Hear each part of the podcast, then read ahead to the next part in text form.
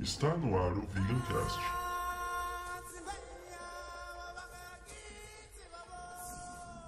Do Vegan Tube.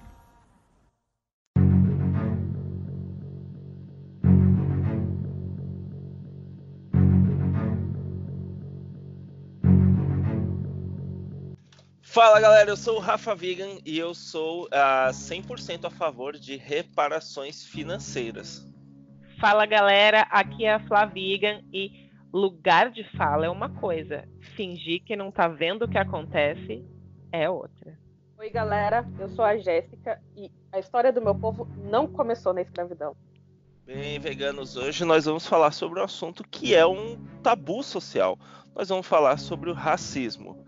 Vamos dar um passeio sobre a nossa história a fim de entender o que aconteceu com o nosso país nos, ótimos, nos últimos 500 anos e por que que a gente chegou aqui, como estamos aqui hoje. E-mails.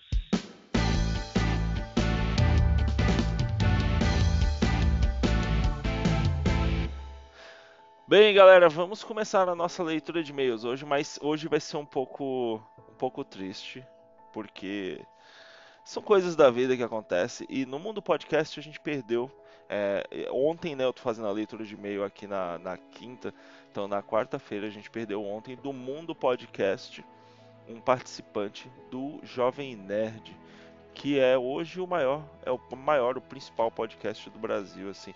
Não o principal, o que eu quero dizer é que é o, é o podcast de maior sucesso, tá? O podcast de maior sucesso do Brasil hoje é o Nerdcast. E o nosso querido Harold Stricker, ele fazia parte do, do Nerdcast, ele participava de alguns episódios, participou do incrível episódio RPG, era um, era um cara incrível, o Harold era ilustrador e é, assim, é uma morte que, que atinge todos nós, porque quem acompanha podcast há algum tempo é, sabe que você acaba desenvolvendo, apesar de não conhecer, apesar de não conhecer as pessoas presencialmente, você acaba desenvolvendo um relacionamento mesmo, sabe? E, e, e, é uma perda dura, é uma perda dura. Então, fica as nossas condolências à família do Harold Stricker e ao Harold em sua homenagem. Harold, obrigado. Graças a você, a muitos de nós, milhões de nós brasileiros, podemos ter incríveis momentos de entretenimento e também de conhecimento. Você com sua sua riqueza, sua cultura, sua arte, definitivamente ajudou a elevar a vibração de muitos de nós aqui que estamos aqui para aprender. Então, obrigado, Harold, e fica o nosso, fica o nosso agradecimento em sua memória.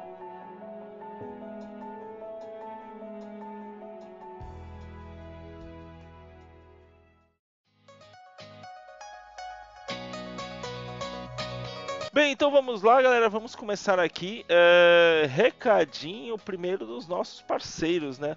É, claro que eu vou convidar você a mandar o um e-mail para o Vegancast para a gente bater um papo, lógico, como sempre. Mas antes eu quero falar sobre a Sora Alimentos. O site deles, pessoal, é www.sora.com.br. O link está na, tá na descrição do podcast aqui, só clicar lá que você vai para o site. E a Sora Alimentos, galera, é uma empresa vegana que tem aí uma série de produtos para compor a sua dieta. Gente, a gente está falando aí de flakes, de soja texturizada, de farofa gourmet, da linha pronto e saudável que é maravilhosa. Assim, o pessoal fala que as coisas veganas dão trabalho. Um amigo, imagina uma fonte de proteína que a cada 40 gramas 10 é proteína, ou seja, 25%, que você não precisa nem fritar, nem congelar, não precisa fazer nada. É abrir, jogar no prato e comer. Tem coisa mais prática que isso? Não tem, né? Então essa é a linha pronto e saudável, mas claro, claro, voltando a falar da, da pronto e saudável, você também pode abrir você pode preparar com tempero tal, fazer algo ali mais rebuscado, fritar, isso também é possível, tá galera? Não você precisa abrir e consumir direto, estou dizendo que é prático. É, continuando aqui, então pronto e saudável, queijo ralado vegano, chips de proteína, farofa crocante, hambúrguer de soja, massas integrais e filés e fatias de soja. Acessando o site da Sora, você pode clicar em onde comprar ali na barra, na fitinha e procurar na, no seu estado ou cidade quais estabelecimentos têm os produtos da Sora. Os vídeos são bem completos e vão te dar é, os nomes e endereços dos estabelecimentos, ok? A Sora também está no Instagram com o arroba Sora Alimentos, arroba Sora alimentos, tudo junto. Sigam eles, pois além das novidades sobre novos produtos, lá também rolam sorteios. E galera, a Sora faz muito sorteio, tá? Então tem novidade vindo aí, tem informação, tem conteúdo, tem conteúdo e a Sora somando com o veganismo. Sora Alimentos trazendo mais opções para você.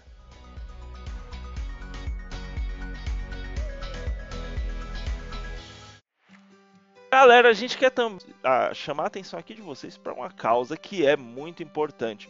É, como nós sabemos, né, é, a gente está numa guerra, é uma guerra mesmo, e a gente precisa salvar esses animais. A gente precisa salvar. São muitos animais. Não, não é só animal de rua, não é só gatinho, cachorrinho e outros bichinhos que a gente vai chamar de pet, mas é também os animais de grande porte que são cavalos, vaquinhas, que são resgatados da rua, são resgatados de trabalhos forçados, são resgatados às vezes de abatedouro, por aí vai.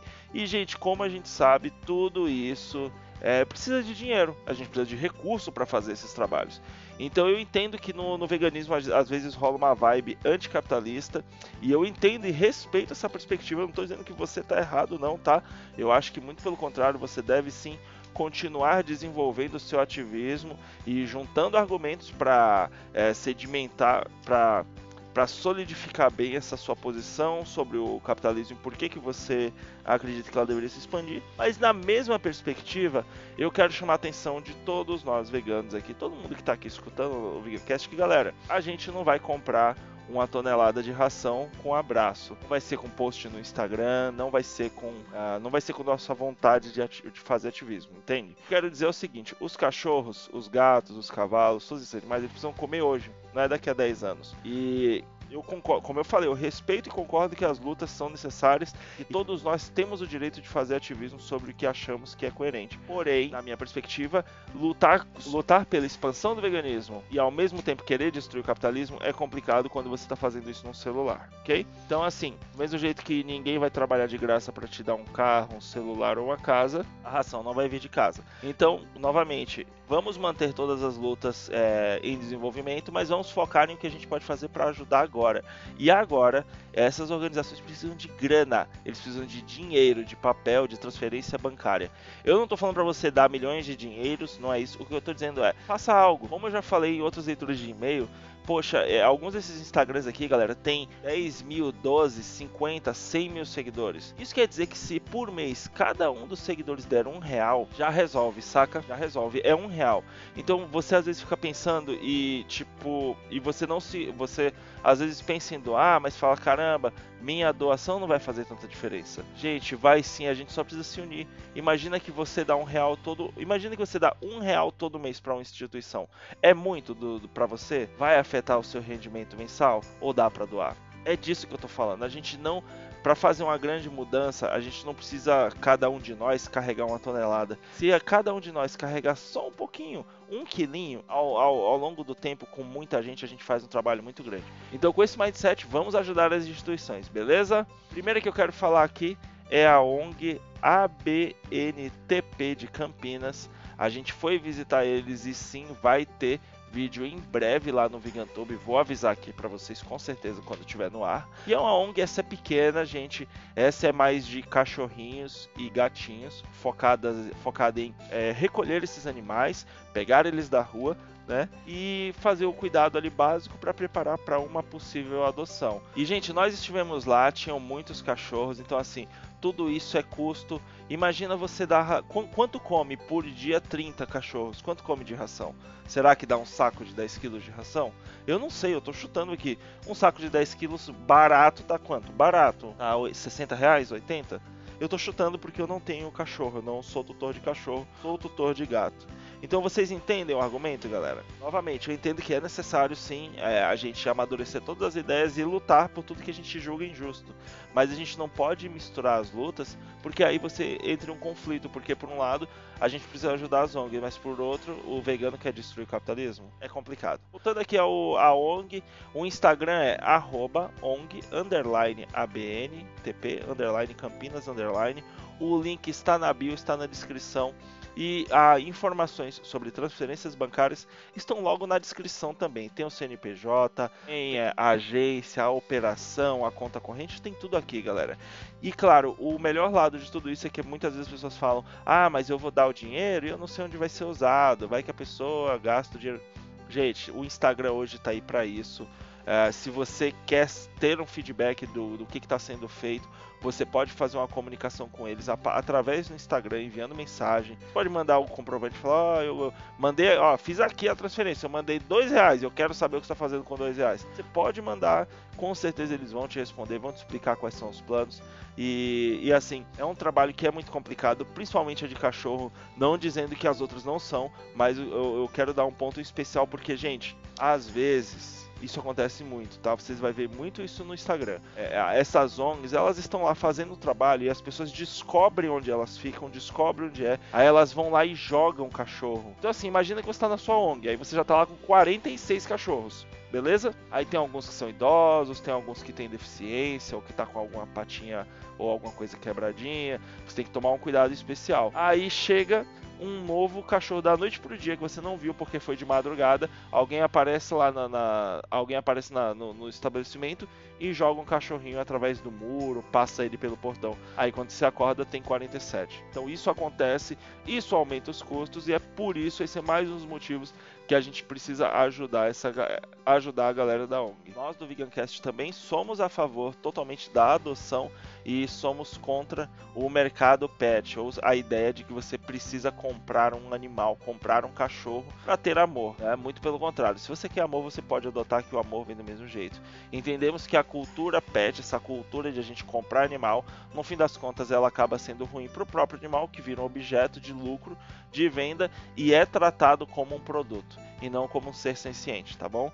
Então, se você precisa de um. Assim, é, também fazendo um disclaimer aqui, galera, sem críticas para quem comprou o animal, seja tendo feito isso de forma consciente dessa realidade ou não. Nós vivemos num país que tem uma cultura, essa cultura faz parte de nós e não vai ser da noite para o dia que a gente vai mudar tudo isso. É com a conversa, paciência, porque somos todos seres humanos, beleza? Seguindo aqui, eu quero falar agora sobre o Santuário Vale da Rainha, a Rinza. Esse a Rinza é com H. Eu não sei o que a Rinza quer dizer. Se você souber, me manda e-mail me explica. É a Rinza, A-H-I-M de Maria, S-A ponto Santuário Vale da Rainha. Obviamente o link está na descrição. E a mesma coisa, hein, galera? Santuário, olha só, tá com 84 mil seguidores, um realzinho de cada. Poxa, já faz uma diferença das boas, né? Então, olha só, tá com 84 mil seguidores e os dados também lá, WhatsApp, conta PayPal, uh, Santander, tem o CPF, tem o nome, tá tudo aqui, galera. Tá tudo aqui. Se vocês quiserem mais informações, dá para clicar no Linktree também e aprender e ver, eles têm conteúdo, eles têm dados. Acessando na bio, eles têm um Linktree lá e vocês vão poder ver outras coisas, por exemplo, cursos online sobre e-books, formas de fazer colaboração, apoia-se, PicPay, camiseta, eles vendem produtos também e o próprio site do santuário. Então, galera, vão lá, deem um apoio. A gente conheceu o pessoal, conheceu a Patrícia. Eles são 10, eles são incríveis e é um trabalho, gente, é um trabalho pesado, é muito pesado, pesado demais. O que eu quero dizer assim, são animais de grandíssimo porte, são porquinhos que são grandes, são cabritos, são bois, como eu já falei várias vezes, é, eu tirei uma foto lá com um boizão enorme, então imagina quanto de alimento esses, esses animaizinhos não consomem, né?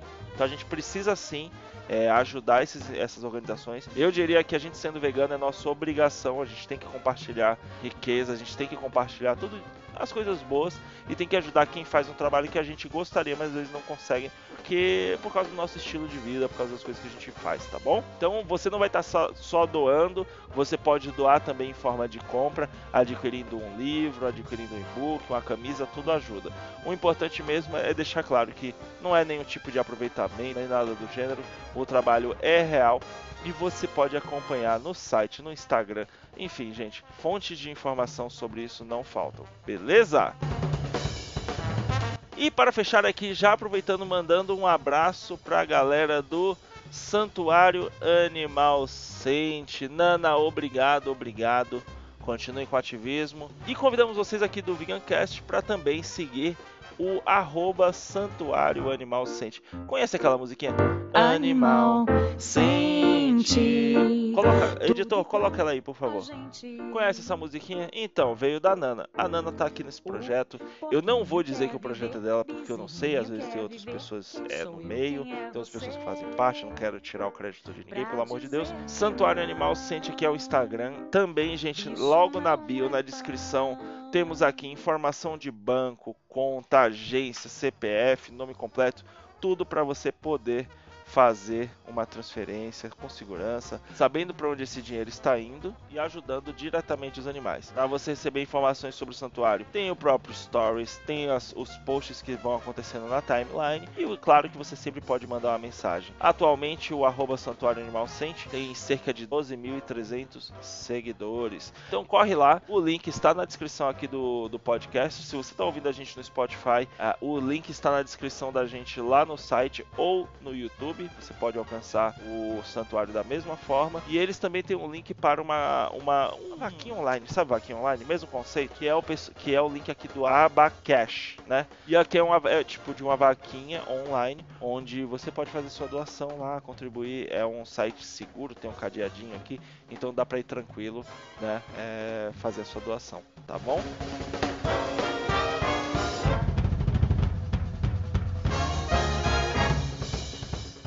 E para finalizar aqui, queremos falar do Lhamas Atelier. A galera do Lhamas está vindo aí com cada vez mais produtos, galera.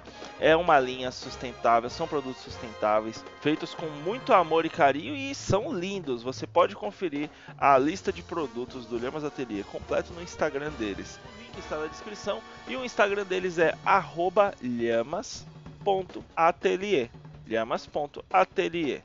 Vão lá, confiram. Tem, tem diversos produtos. Tem vasinho para planta. Tem o tem a caminha de gato que eu já falei aqui algumas vezes. Logo logo que chegar vou mostrar, vou botar o link para vocês, vou fazer um post, vou colocar no Instagram. Eu achei muito bacana. Tem capinha de celular, enfim. Eles têm uma infinidade de produtos e claro, novidades todas as semanas, beleza? São dos lados muito positivos, né, galera, de você poder acompanhar a empresa pelo Instagram. Tudo que eles lançam de novo, você já fica sabendo rapidinho, não precisa esperar um segundo veículo de, de, de, informação, né, um jornal, algo do gênero, para te falar. Vai lá no Instagram da organização e você consegue ter uma comunicação direta. Isso é muito bacana. Ainda mais nos tempos de veganismo que você pode diretamente apoiar a empresa que você realmente acredita. Não precisa passar por todo um caminho burocrático de aprendizado filtrado por empresas de marketing e comunicação com o cliente que querem ganhar dinheiro do anunciante. Você vai direto na empresa e coloca o seu dinheiro lá. Isso é muito bom. Então, como prometido, assim que a cama de gato gatinho ou rede para gatinho tiver pronta aqui, eu vou fazer um post. Vou botar o link do post no, aqui na descrição para vocês darem uma olhada e verem como fica bacana. Se você, eu não vou nem falar se você, porque se você é vegano, a chance é de 99,9% de você ter um ou mais gatos, três gatos. então segue lá, galera do @lhamas.atelier. E para fechar, galera, o nosso Instagram é oficialvegantube. Gente, lá a gente tem sorteio, a gente coloca sem informação, informação sobre fonte de proteína, fonte de carboidrato, fonte de gordura, se bem que fonte de carboidrato é muito fácil, né? Com batatas, batatas são maravilhosas. Mas se você quer ficar um pouco mais fit, com a batata doce, porque ela tem um índice glicêmico menor. E para entender melhor sobre sua nutrição e o que você deve fazer, nada melhor do que se consultar com a nutricionista. Então, vá lá, converse com a nossa querida Nutri, arroba cacau.nutriveg para descobrir qual é o melhor carboidrato para você, é, claro, com base em sua nutrição e nas suas metas, onde você quer chegar, beleza? E vamos verificar aqui agora os nossos e-mails, abrindo aqui a caixa de mensagens e vamos lá, rufem os tambores. Sim, veganos, e continuamos seguindo a tradição de zero e-mails. Ah. Será que não vai ter? Será que a cultura do e-mail acabou? E eu sou velho demais, tiozão, e tô querendo que a gente puxe pessoas com comunicação por e-mail? Será que isso não vai dar certo? Não sei, galera. Mas de qualquer forma, continuamos aqui com o e-mail aberto esperando a mensagem de vocês. Quando você mandar um e-mail, quando você mandar um e-mail, por favor, informe seu nome, profissão, cidade e tempo de veganismo, porque a gente quer conhecer vocês. Ah, e lembrando também, se você fosse referir a algum Vegancast nosso, por favor, coloque no assunto o nome do Vegancast, que aí a gente sabe sobre o que está falando e a gente pode pre preparar a nossa tréplica aqui ou defesa. Manda um e-mail pra gente pra bater um papo sobre o que a gente falou ou também pra fazer alguma correção. Gente, é possível que a gente fale algo errado, sim, algo que foi inadequado, que não era certo. E como eu sempre falo, a nossa vibe aqui é evolução constante, é sempre melhorar, crescer. Então ninguém aqui é dono da verdade, a gente tá aqui para aprender. Então sinta-se convidado para mandar um e-mail para vegancast.vegantube.gmail.com ok? E vamos conversar, vamos evoluir, porque o veganismo precisa de debate. Alright? Agora vamos lá para um Vegancast que, pô, sinceramente eu tô orgulhoso. Caramba, esse é um assunto que eu acompanhei ao longo da minha vida inteira, eu sempre fui uma pessoa muito observadora e eu percebi os efeitos da sociedade sobre outras pessoas. Então, esse é um trabalho que eu, que eu, eu pesquisei muito para poder participar, para poder fazer um bom programa. E eu realmente acredito que a gente vai, a gente tem um potencial aí de ajudar milhões de brasileiros. Milhões de brasileiros que não sabem a sua própria história, que não entendem né, o que acontece com o país, porque que a gente tem tantos problemas, que às vezes não, não sabem a realidade, o que a maioria de nós passa, o que, que às vezes não sabe a realidade, o que a maioria das pessoas passa né, no dia a dia na vida. Então, por isso eu vejo esse como um trabalho muito importante. Diria que esse está no top 10 dos principais Vegancasts que a gente já fez, beleza? Então vamos lá para o Vegancast sobre racismo.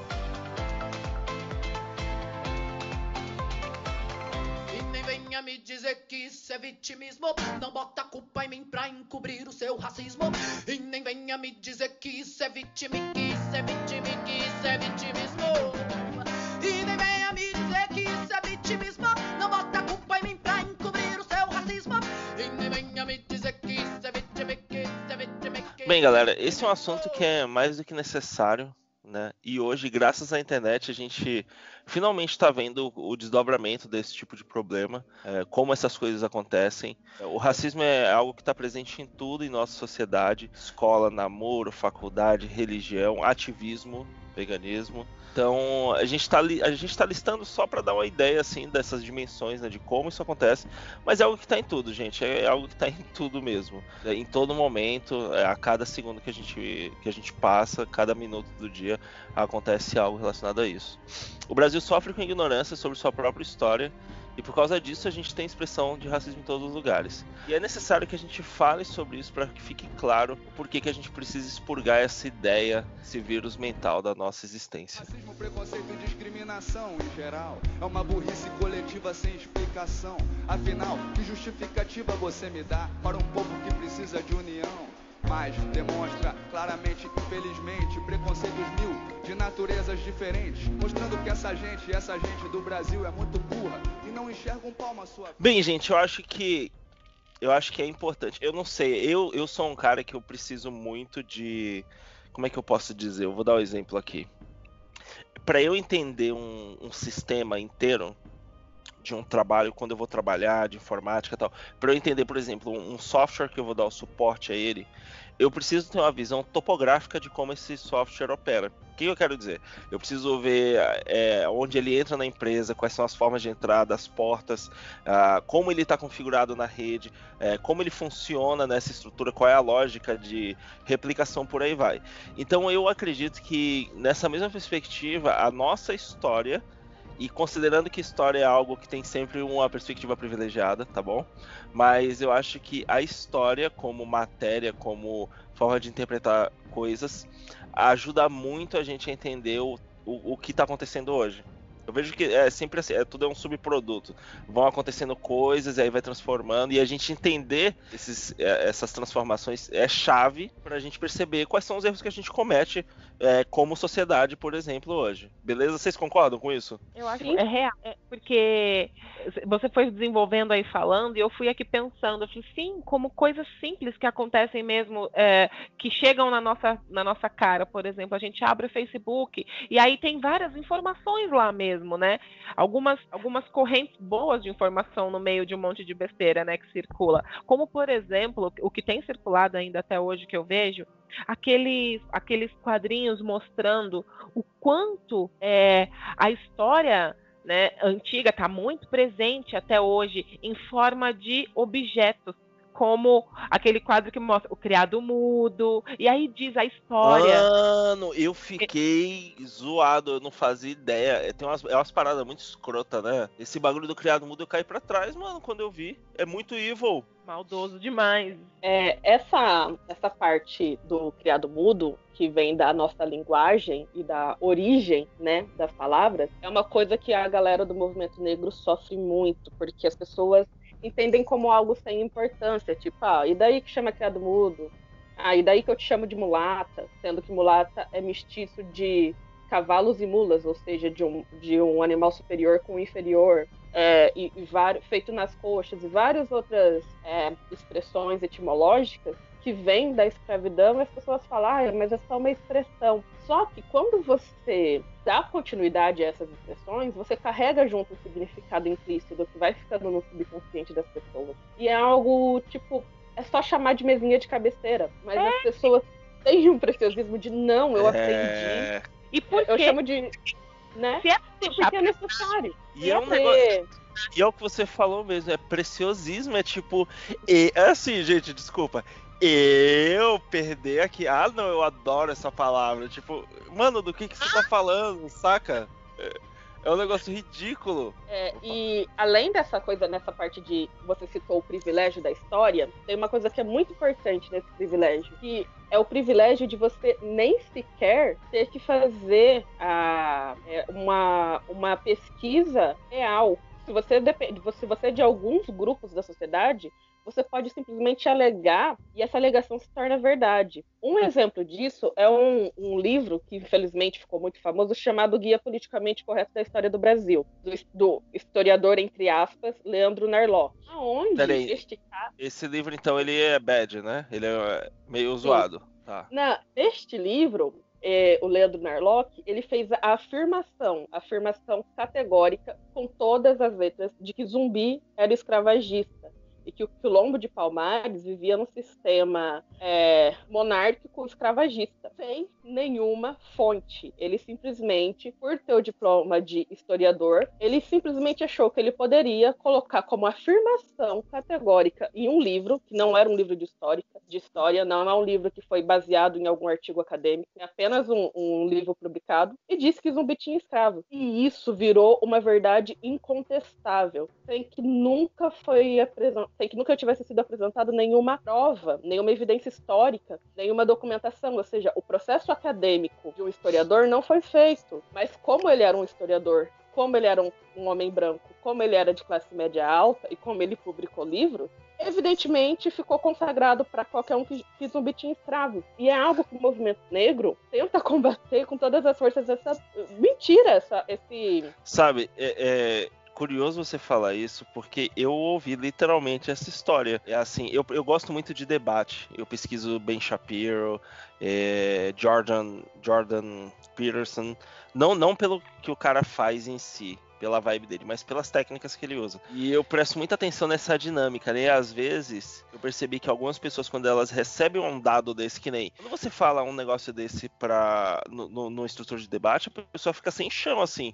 Tipo, é, putz, mano, o zumbi, então ele tinha escravo, então, e agora? Porque você entra em choque, né? E Sim. eu percebi várias vezes isso, esse argumento aí parar é, o debate que, cara, no fim das contas ninguém tá dizendo aqui que se, se, se você fizer e eu fizer errado aí pode. Não é assim, porra.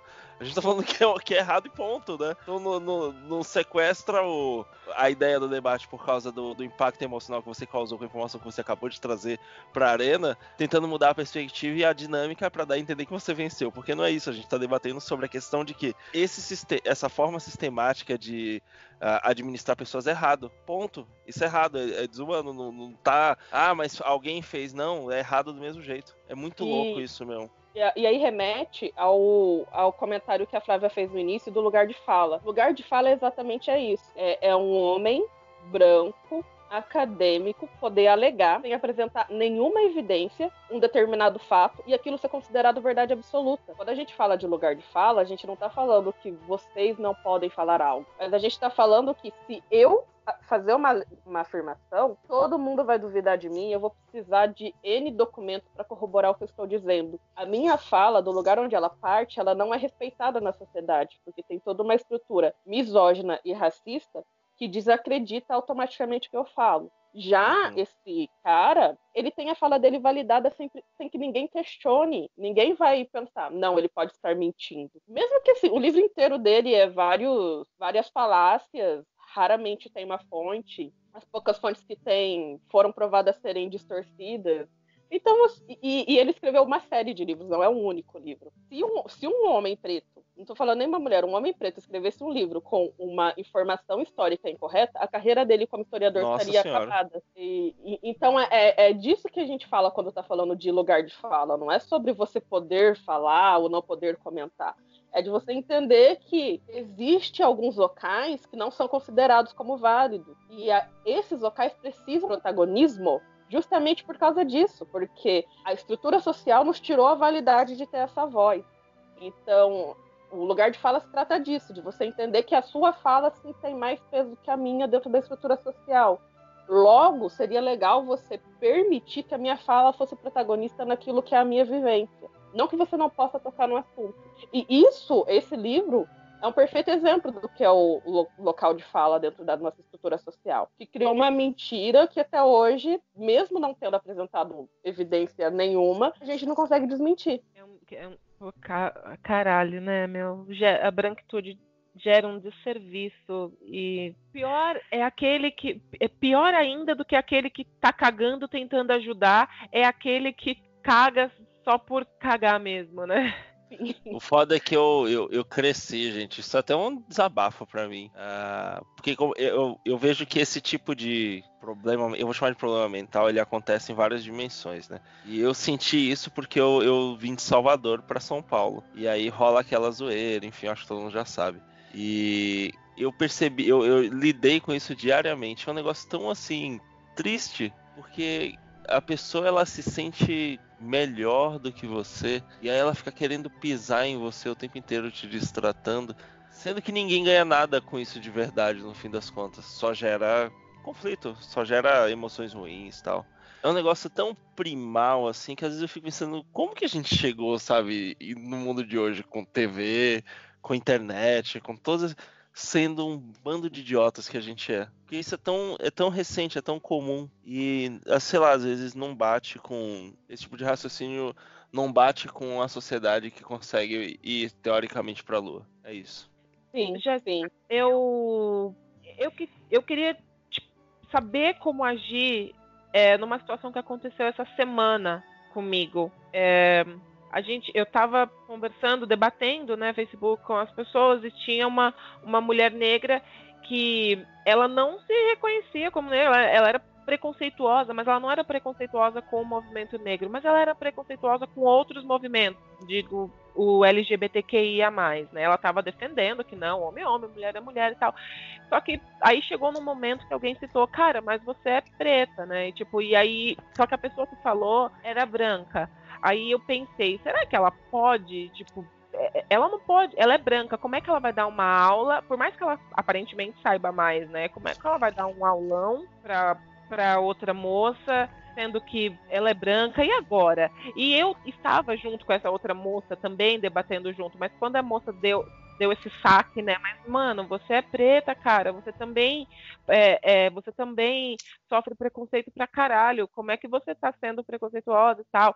E aí eu me calei, eu falei, eu ia continuar, mas eu falei, e agora? O que eu faço agora? É, eu, eu acho que é importante a gente saber diferenciar o estrutural e o particular. Né? O estrutural ele afeta no particular, mas as situações particulares têm várias ou tem vários outros fatores que estão interferindo junto, né? Então nessa situação não existe só raça, né? Existia todo um discurso extremamente problemático sendo feito é, e existia esse apontamento de que a pessoa está condenando, é, está corroborando como opressão, ao mesmo tempo que ela é vítima de uma outra opressão que é muito similar.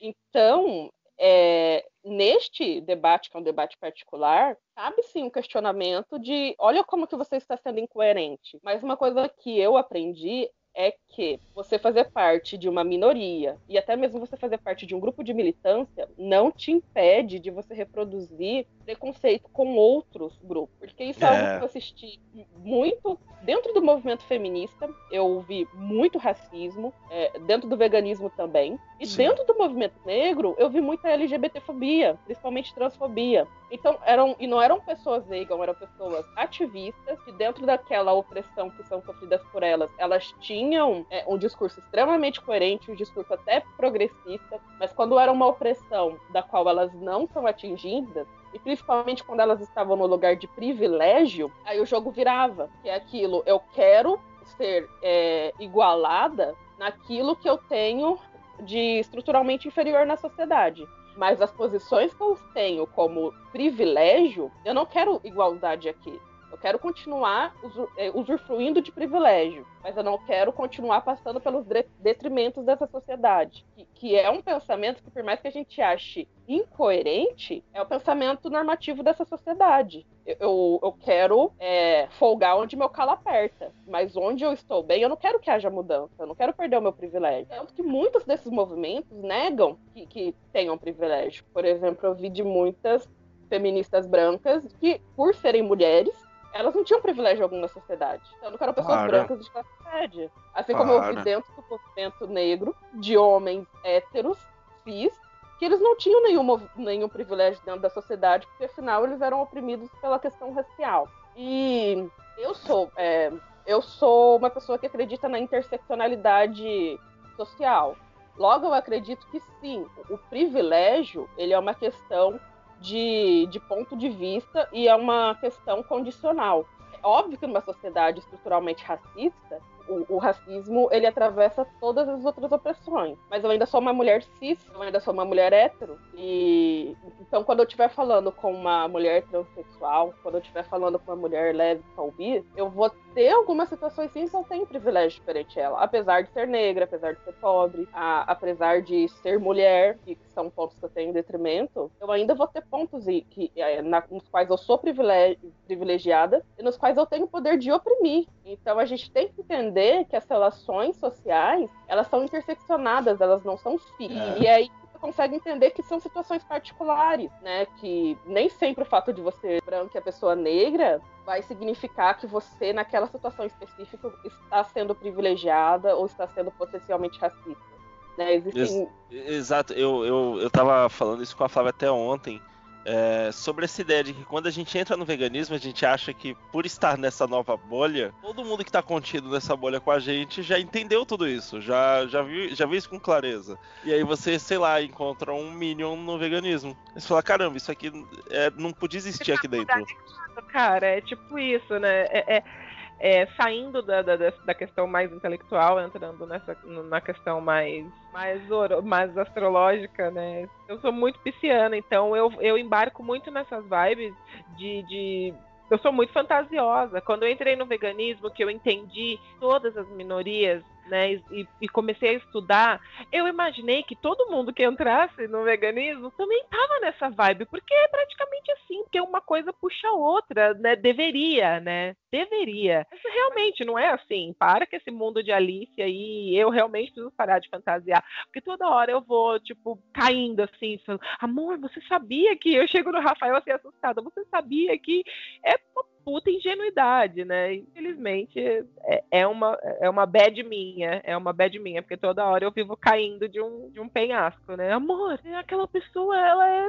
Ela tá dentro do. É, vegana, ela é vegana mas ela tá defendendo a direita e tal, blá blá. Amor, aquela menina é, é, é lésbica, mas ela é racista. Tipo, como pode? Todas essas incoerências, né, que realmente existem e você retratou aqui muito bem. E, e acho que as outras pessoas que estão ouvindo aí, que se, que se identificam com esse mundo de Alice, que com essa minha bolha que eu vivo, a gente precisa realmente acordar, cara, porque não é assim não, não é assim não. E a cada podcast que eu gravo, cada tema diferente, aqui, eu vou percebendo quão, o quão diferente mesmo são as pessoas, o quão o rumo que cada uma toma é totalmente diferente. É, nem todo mundo enxerga que o veganismo ele é, uma, é, é um círculo de ética né, completo. E quando você compreende, se você chegou a compreender os animais, é porque você já compreendeu todo o restante. Mas não é, não é, né? Então. Sim, eu também tinha essa falsa impressão. Aliás, a minha primeira impressão do veganismo, quando eu ainda era carnista, era péssima, né? Porque o, o, veganismo ele é bem mal visto dentro do movimento negro, que é o primeiro movimento do qual eu me envolvi. E aí, quando eu quebrei esses preconceitos com o veganismo e me aproximei, eu entrei nesse mundinho de Alice, de tipo, nossa, os veganos não são tão horríveis quanto as, as pessoas falam. E aí eu, eu percebi que não, os veganos também tinham vários problemas ali é, por exemplo, a cooptação pelo capitalismo que está acontecendo descaradamente. E para mim, particularmente, veganismo e capitalismo não tem como andar de mão dadas, porque é o capitalismo que é, impulsiona toda essa exploração animal, né? Então, tipo, marca que vende produtos de carne vender o produto versão vegana, sabe? Uhum. Eu, eu, eu concordo com você, mas Eu tenho um percentual Oi? do outro lado também, que eu, ve eu vejo o capitalismo como viável para a expansão do veganismo. Mas eu concordo com tudo que você está falando. Seus argumentos são todos. Eu concordo 100%, eu... mano. Você tá certo, é isso mesmo? É, eu acho que assim, uma coisa é a gente usar o capitalismo como meio e outra coisa é deixar ser cooptado pelo capitalismo. A gente tem que entender quem é, tem que ter um processo de hierarquização qual é a, a filosofia que está encabeçando. Né? É, então, é. É, é. óbvio, a gente precisa do, do, do capitalismo para viver, ninguém aqui é, consegue viver de outra maneira, né? Todo mundo trabalha, todo mundo precisa disso. Mas quando a gente vai é, fazer produtos veganos, a gente tem que entender: ele é vegano de verdade? Ele tem uma filosofia que é veganista? Ou ele é só um uhum. produto sem ser de origem animal? Para mim são duas eu, coisas diferentes. Eu curto o capitalismo em alguns aspectos, mas eu, porque eu gosto da ideia de da inovação, do prêmio pela inovação, mas para isso funcionar mesmo, a gente teria que já estar lavada a, a sociedade, esse banco de dados, todas essas trilhas que a gente vem falando, que são as camadas de interação, elas já teriam que estar lavadas desses problemas para esse sistema funcionar, na minha perspectiva. E ele não poderia ser aplicado para educação, saúde e moradia. Essas questões deveriam ser resolvidas de outra forma, para todo mundo. É, mas eu acho ele bacana em alguns aspectos. Mas eu concordo eu 100% tava, contigo. Eu estava aqui pensando acerca do que a Jéssica falou, da questão do movimento movimento negro que ele que tem de, muito dentro do movimento negro é, rejeição por outros movimentos, né? Porque e, e, eu estudando um pouco, eu acabei concordando, porque com o ponto de vista deles, não radicalizando, mas eu concordo com a visão de que raça realmente vem primeiro, porque a, a história ela mostra que para a raça foi muito mais dolorido e que hoje ele ainda colhem-se os frutos torridamente. E as outras questões também, as outras minorias, como o veganismo, o LGBT e tudo mais, também sofrem, também tem um histórico péssimo de opressão, de, de nem poder é, é, demonstrar ser, né? De antigamente, até na época dos padres lá, né? Safadinhos, mas eu não vou entrar nesse, nesse mérito. É, eu acredito que hoje colhem-se os frutos ainda, da, ainda do racismo muito mais do que todos os outros. E aí, para você ser. Imagina se você é uma mulher. Se você é negro, ponto. Vamos começar de, de lá de baixo da pirâmide. Se você é negro, e aí você, além de negro, você é mulher. E além de negra e mulher, aí você é uh, lésbica, gay, trans. Imagina o quão difícil é para as pessoas que hoje são estão é. se enquadram em todos esses grupos. Então é muito mais difícil para eles, eles sofrem opressões de todos os lados, é flecha atrás de flecha, é muito mais difícil. E aí eles também têm, veem essa questão de, porra, a gente está aqui, a gente é preta, a gente é humano, e vocês estão aí querendo ver animal primeiro, aí você está aí querendo ver direito de mulher primeiro, mas e eu que sou preta e sou mulher, e antes de ser mulher eu já sou, eu sou preta. Então, é, tem, uma, tem uma escada para onde a gente tem que percorrer. E realmente eu acredito que tem que vir de baixo para cima, mas eu acredito que as outras pessoas que, que entram nos movimentos, por exemplo, que, a quem entra no veganismo, uh, também pode colaborar, ela só precisa entender e não precisa a, a, outra parte, né? Não deveria destilar tanta raiva, né? Com, com os outros movimentos, mas eu entendo, eu realmente entendo, porque é estar de saco cheio. É estar de saco cheio mesmo. É, eu, eu ouço muito. É... Pode, não sei se é manjado ou se não é, mas eu gosto muito Rafa Sábio. Eu tô o tempo inteiro ouvindo a Bia Ferreira. Não sei se, se você conhece, Jéssica. Não sei, até, acho que deve ser até. Com certeza você conhece, né? É, qual que é o nome? Desculpa. A Bia Ferreira. Pior por nome, eu não lembro. Jura então, ó. Depois eu vou te. É, tem uma letra, né? Uma música que ela fala. Que acho que chama.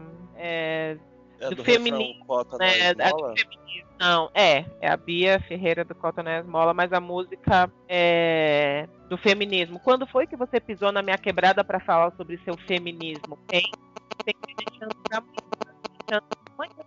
anos que vocês estão queimando o sutiã. Ela fala isso. E quando eu ouvi isso, eu falei, porra, eu sou feminista e tal, ela tá me criticando. E aí vem aquela flechadinha, doeu, né?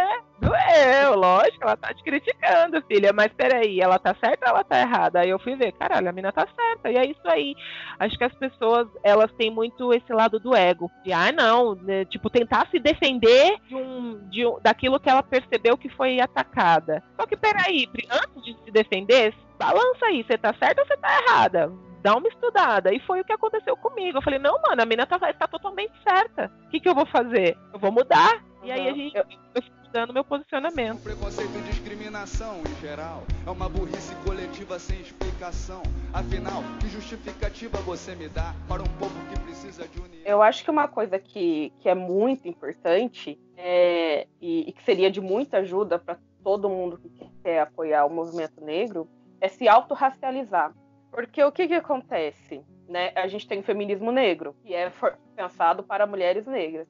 E a gente tem o feminismo, só feminismo, não é o feminismo branco. E aí, o que, que qual que é o problema disso? Eles colocam, é, esse feminismo coloca como hegemônico como padrão, como mulher em geral, uma mulher que é branca, saca? É, o, as pessoas brancas em geral, estou usando o feminismo como um exemplo, por causa da nomenclatura, mas as pessoas brancas em geral, elas não se colocam como racializadas, elas se colocam como pessoa padrão.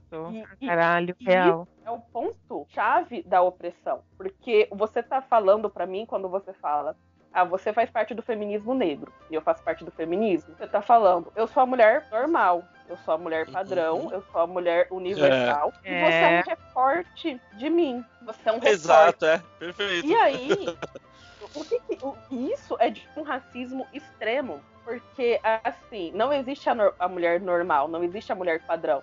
Existem várias mulheres de várias raças, de várias classes, e vários, vários recortes. Então, não existe a mulher hegemônica. Logo, não existe o feminismo hegemônico. E aí, o que, que acontece? Uma coisa que, que sempre dá treta dentro do mundo feminismo, quando a gente fala o feminismo branco, é quando você vê a, a, as minas brancas se irritarem e se ofenderem de uma maneira assim que não existe o feminismo branco. Desculpa, é, Simone de Beauvoir não era asiática, ela não era negra, sabe? Ela tinha uma raça e isso era importante na construção do pensamento dela. É, é, é, é muito engraçado como as pessoas brancas se ofendem serem chamadas de branco, enquanto é... nós negros a gente, a gente se orgulha, a gente, a, a gente estuda a negritude, mas as pessoas brancas não estudam a branquitude. As pessoas brancas, quando querem combater o racismo, elas vêm estudar também a negritude. Ou seja, elas hum. continuam ignorando o processo de autorracialização. E isso é importante. E por que, que isso é importante? Ah, qual que é a origem do feminismo? Ah, em 1910, uma fábrica com várias mulheres foi queimada em Nova York no dia 8 de março, então começou o movimento. 1910. Em 1851, uma mulher negra escravidada escravizada chamada Sujano Tru foi uma em um movimento que ainda não era feminista, mas que tratava dos direitos das mulheres. Ela fez um discurso extremamente relevante para a história negra, que se chama Eu Não Sou Uma Mulher, onde as mulheres estavam lá reivindicando que poderiam trabalhar, que poderiam dirigir, que poderiam votar, e os homens estavam alegando que não, porque mulheres eram frágeis, porque mulheres eram feitas para cuidar do lar, e eram todo mundo branco discutindo lá se mulher poderia ou não ter direito. E ela subiu no palco e falou: Olha, eu, ninguém me ajuda a descer da carruagem, eu, eu, eu ponho algodão, sabe? Eu pari quatro filhos, eu não criei nenhum, foram todos vendidos, eu não sou uma mulher. Que mulher é essa que vocês estão falando que é delicada e que por isso não pode trabalhar? Que mulher é essa que vocês estão falando que, que só serve para poesia e não serve para engenharia? Eu não sirvo para nenhum dos dois, eu sirvo para ser escravizada. E, e aí, esse discurso que se chama Eu Não Sou Uma Mulher, depois eu posso mandar ele na íntegra, é um marco do feminismo negro. Mas foi em 1851 que o feminismo nasceu em 1910. E foi em 1910 que teve a primeira manifestação de comoção histórica com mulheres brancas. E aí É. colocaram ali É. inicial. Elvis Presley aí- é o rock, né? O pai do rock, né? É ele, né? Exatamente. É Uhum. complicado. É, é o fenômeno compli- Elvis Presley. É. E por que, que é complicado? Porque agora, em 2020, a gente escuta que o feminismo negro é um recorte do branco. Racismo, Sabe? preconceito e discriminação em geral É uma burrice coletiva sem explicação Afinal, que justificativa você me dá Para um povo que precisa de união mas demonstra claramente, infelizmente, preconceitos mil de naturezas diferentes, mostrando que essa gente, essa Não, gente, não gente, é. ó, ó, peraí, ó, É. ó, vamos, vamos, vamos botar umas regras aqui agora, vai. A gente, primeira coisa, a gente tem que dar um rolê na história pra, Sim. botar essa, né, a, a ordem na cabeça da galera, porque tem muita gente, no, tem gente hoje que acha que não, isso não existe. E aí ela, ela disse que, assim, na cabeça dela, e ela, e ela fala isso no WhatsApp, ela manda, sabe naquele grupo da família, ela manda post, ela manda mensagem. E a gente tem que mostrar pra essa galera que tem todo um background aí pra gente chegar em hoje, 2020. Então, assim, a Sim. primeira coisa é a gente vai dar um rolê pela história começando em 22 de abril de 1500. E com certeza vai ter um Vegancast parte 2, porque gente, a gente tem muito assunto pra debater, é muita coisa. Um, um papo leva pra outro, que leva pra outro a gente vai embora. Tá muito rico, com É. certeza vai ter episódio 2. Jéssica, já se prepara aí. E ó, esse vai ser de 3 horas a gravação, garantido. É, antes de falar de 1500, eu posso fazer uma fala rapidinha sobre 1491? Porque para nós negros começa aí, né? É, em 1491, os portugueses chegaram no Reino do Congo. Onde que é o Reino do Congo? É onde hoje é Angola, é República Democrática do Congo, o Congo e, se eu não me engano, Uganda ou Ruanda. E quando eles chegaram aí, no Reino do Congo, eles encontraram um reino democrático, que, que era a união de 154 povos, que tinha um sistema executivo, um sistema legislativo, exército, sistema penal e clero. Caraca, Tinha eleições e que tinha leis que proibiam a, a escravidão dos povos que eram considerados pertencentes ao Reino do, do Congo. 1491, enquanto os brancos ainda estavam em monarquia. E aí, Sim. muito importante ressaltar que é essa, esse é o nosso ponto de partida. Uma sociedade democrática, evoluída, com separação de Estado, com, com exércitos organizados, com uma sociedade cosmopolita, não tribos é, selvagens no meio da Uhum. mata, não. Sociedades Então, assim- cosmopolitas, com comércio e indústria, óbvio que indústria manufaturada, né, não é a indústria que a gente conhece hoje. E esse era o nosso ponto de partida. É, é interessante deixar isso claro, mas pode continuar. Pra mim, Não, não, não. O que eu quero comentar é que assim, a gente tá falando de uma estrutura em modelo moderno. Lógico que a forma como é feita era diferente pelo, pelo período, mas a, a estrutura organizacional é o modelo moderno que a gente tem hoje, né? Caraca! Acho que só, só tem a Revolução Industrial, porque de resto. Exato. E assim, Tanto- sabe o que é chocante pra mim? É, sempre que eu vejo na, na mídia moderna, mídia hollywoodiana, a regi essa região da África sendo retratada são barracas de sapê. É, é- é sempre essa perspectiva. O Oriente Médio é um cara no camelo. O México, a cidade é laranja. E tá sempre Exato. quente. México é a cidade poeira, né? Cidade poeira. E, e, gente, eu quero, antes da gente começar a falar da história, que, caraca, Jéssica, obrigado, viu? Essa, é, é que nem a Bíblia, né? Tem uns livros antes que a galera não fala os apócrifos. Ninguém fala, não, é a Bíblia. Não, não, tem um monte de coisa separada. Dá uma olhada. Encontrar cada história é muito louca, galera. Mas enfim, Ai, isso é para um outro Vegancast. Eu não gosto de ficar puxando sardinha, não, mas eu vou logo falando, dá licença. Eu encontrei a Jéssica, gente, no Facebook. Aí eu acho que eu mandei pro Rafa, falei, mano, segue essa mina. Falei, caralho, ela é muito. ela é muito foda, muito conteúdo, amor. E aí eu achei um. Eu não sei, não é um tweet, acho que é um do próprio Facebook, né? Um recorte de um post seu que tava circulando na internet. Tava circulando. E aí eu falei, eu acho que é aquela mina que eu já sigo. Aí eu mandei pra você, não foi? Ou eu tipo, tipo copiei assim, falei, olha, é você aqui! tá famosa. Era sobre veganismo na periferia, né? Era, era. Exatamente. Falei, meu Deus, muito fantástico. Eu não me arrependo nunca de. Essas... Antigamente falava, "Ah, eu não sigo quem eu não conheço. Imagina. Hoje eu só sigo desconhecidos.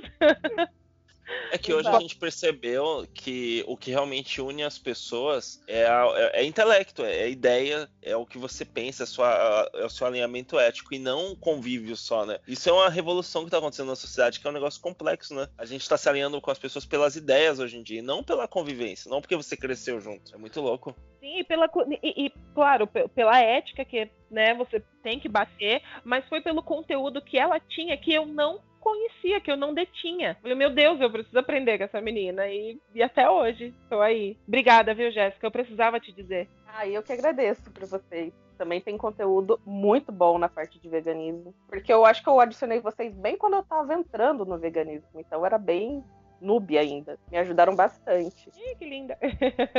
Vamos lá. E é isso, é um prazer, é um prazer. Racismo, preconceito e discriminação em geral é uma burrice coletiva sem Bem, explicação. vamos- então, gente, é, antes da gente continuar, eu acho que ficou claro aqui pra Jéssica isso é importante, Pra todo mundo é importante você entender algumas palavras, né? E eu não sou linguista nem nada do gênero, eu só pesquiso e, enfim, interpreto algumas coisas. E eu quero dizer pra todo mundo aqui é que, veja bem, a palavra história em inglês quer dizer history, certo? Essa é, a- essa é a tradução direta. História, history. E se você pegar uma faca e for cortar a palavra history em pedaços, você percebe que dá para dividir ela em duas palavras. His, que seria dele, e story, que quer dizer história. Então, history pode ser separada em a história dele, ou a história que ele te contou.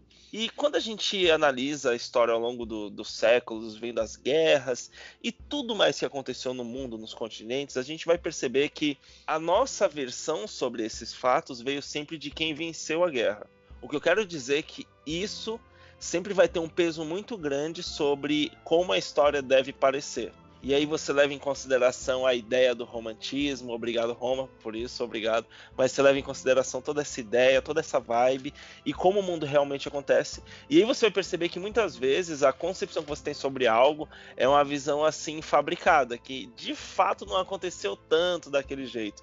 Exemplo, termos estátuas de bandeirantes pelas ruas da cidade que a gente bate palmas como se fossem pessoas fodas.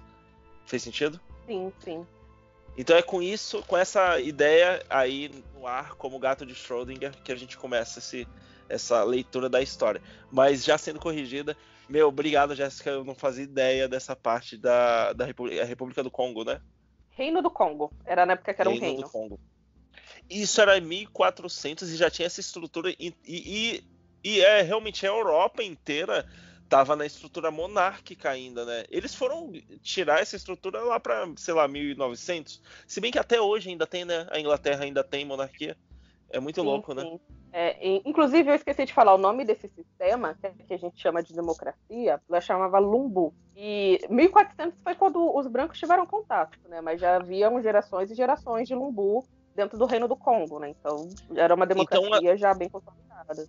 Não Então, no comparando, não comparando aos índios, nada a ver, mas assim, quando os brancos chegaram, aí é que existiu, né, o reino do Congo. E aí, é, aí que foi, foi retratar, né? Mas antes deles já é o que você está dizendo, já existia. E é a mesma coisa com o Brasil. Né? Ah, os portugueses descobriram o Brasil. Descobriu o quê, meu amor? Já estava aqui, já estava habitado, já estava. Já funcionava. Né? Então, assim, Inclusive, no já fazia comércio na Europa. Então, assim, no continente africano, ah, nessa região que era o, a- o Reino do Congo, existia essa estrutura social, é, é, é correto colocar dessa perspectiva, estrutura social, né, organizacional? Sim, uma matriz social. Uhum. É, uma matriz social.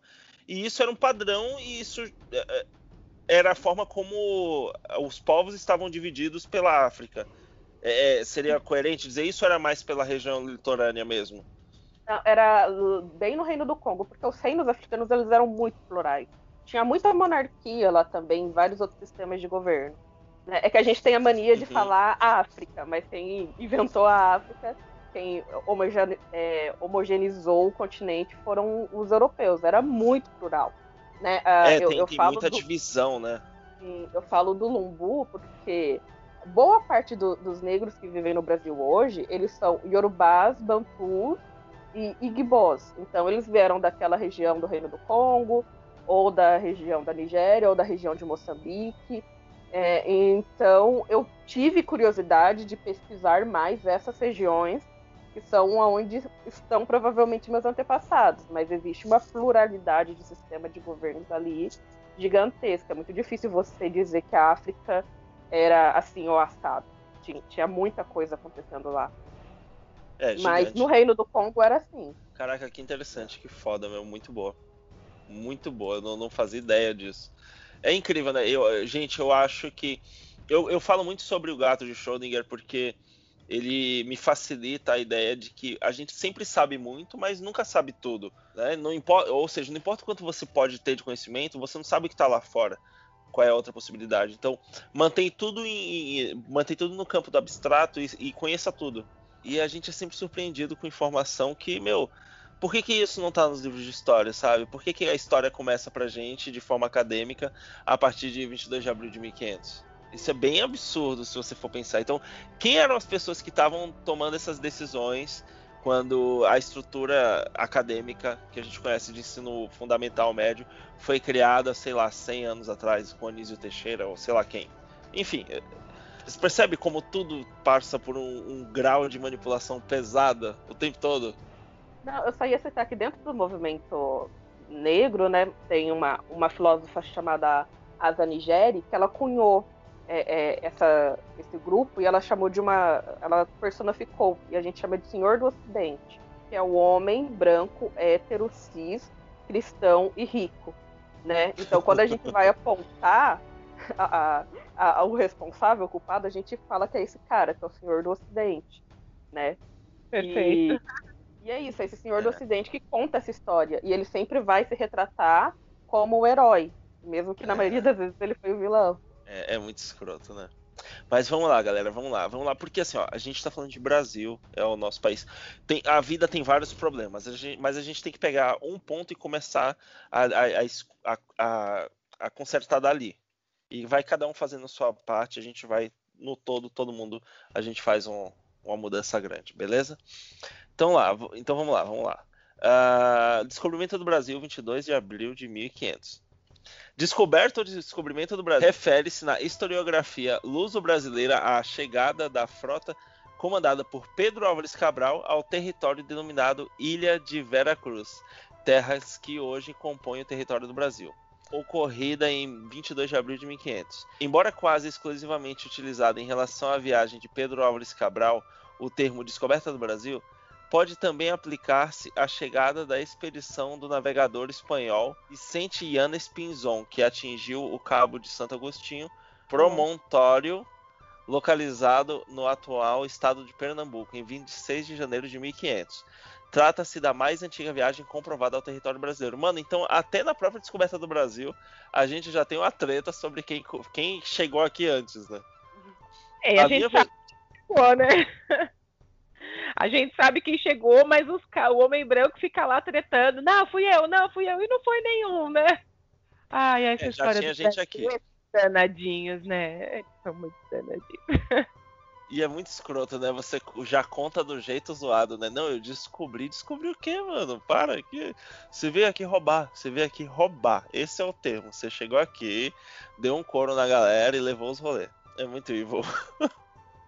A nossa história é muito mais cruel do que, né? É, é muito escroto. É doentio pensar que as pessoas eram capazes, né, disso. É. é. São hoje, o nosso sistema até hoje a gente fala do capitalismo, mas é é um sistema escravagista até hoje, né? Escravizaram nossos índios e a gente vive no sistema escravagista desde sempre, né? Acho que de todos os males, a escravidão é o maior de todos, né? O racismo é o maior de todos, né? Sim. Porque foi uma foi, foi xenofobia, porque os caras chegaram aqui e só porque é, é, eu estou resumindo de uma maneira bem chula, porque né, não dá para contar aqui, mas Imagina, os caras chegam, eles já tinham as roupas lá, né? Os europeus dele, as embarcações, aí chega, vem uns caras de, de, de, sunguinha, né? Ali tá, opa, peraí, já começa a diminuir. Já começa, já, já partiu dali, né? A gente sabe, como diz a música da Bia Ferreira, a gente sabe quando ter, como termina quando começa desse jeito. Então, os caras chegaram, viram, já julgaram, falou, opa, dá pra fazer de animalzinho esses carinhas aqui, né? Vamos comprar. É, vou dar uma zoada, né? Vou dar uma. É, é que nem os pleiba, entendeu? Os europeus são os pleiba de hoje, né? Taca fogo em índio, porque vê é, as de uma maneira bem, bem inferior. Aí os caras chegaram com as roupinhas dele lá, com as embarcações dele lá. Viram os caras aqui se dando bem, de boas, as minas caceta de fora, os caras com aquela caçunguinha lá, descalço. Opa, peraí, esse povo aí é primata, vamos, vamos escravizar. E é assim, é até hoje. Né? E Como mais... diz uma vez a música da Bia Ferreira, ama de leite dos brancos. Sua avó não perguntou quando mandou a minha lá pro tronco. E uma coisa que eu acho engraçado nessa, nessa história do descobrimento é que como eles substituíram genocídio e extermínio étnico por trocamos por espelhos e tecidos. É. É, isso é foda. É muito bom, mano. É assim, é, estudar psicologia é um negócio, né, galera? Porque você descobre coisas sobre você e conforme você vai absorvendo os conceitos que, na minha perspectiva, o conceito ele funciona como um codec, como um codec de vídeo. Quando você instala esse conceito na sua mente, de repente você olha para a realidade e você começa a ver conteúdos que você não podia ver antes. E aí você percebe o nível de maldade, de psicopatia é, na forma como as coisas são entregues pra gente. Então, assim, é como se, como se a gestão da realidade fosse demoníaca em certos aspectos, porque é tão evil a forma como a gente chegou aqui hoje e, sabe, tá todo mundo em casa, com banda larga ou com celular, enfim, é, é, é, é até estranho. A história continua se repetindo até hoje, né? A história se repete desde os espelhos, né, e tecidos até hoje. Até, olha, a gente conseguir é, ler a história nos livros e conseguir fazer alusões na, na, nossa vida hoje real e em todos os tempos, em todas as uh, em todas as décadas e épocas. Até hoje a gente é escravo da beleza e olha como isso foi. Olha, vem aqui, olha esse espelho aqui para vocês se verem, olha esse tecido para vocês se vestirem e começaram a, a querer mudar o, a, a, forma real, a cultura das pessoas. E aí até, e hoje a gente fica oprimindo a cultura alheia o tempo inteiro. Né? O preconceito ele é muito presente, ele se faz muito presente. E as pessoas que, que precisam, precisam se abrir mais, e precisam enxergar e precisam ver o quanto ela se repete. Sim, e uma coisa que também se repete é o processo de culpabilização da vítima. Porque quando eu falo dessa coisa de espelhos e tecidos, é porque foi colocado como se fosse um acordo, uma negociação, é, e o que não tem sentido nenhum, quando na verdade foi um genocídio, foi um extermínio, é baseado em superioridade bélica, tipo, não é porque eles tinham espelhos, é porque eles tinham canhões e armas. E, e aí é contada a história de uma maneira que ah, a gente negociou aqui com os índios, eles nos deram um território de 10 mil quilômetros quadrados em troca de alguns espelhos e tecidos quem? Sabe, a, aonde que isso teria sentido?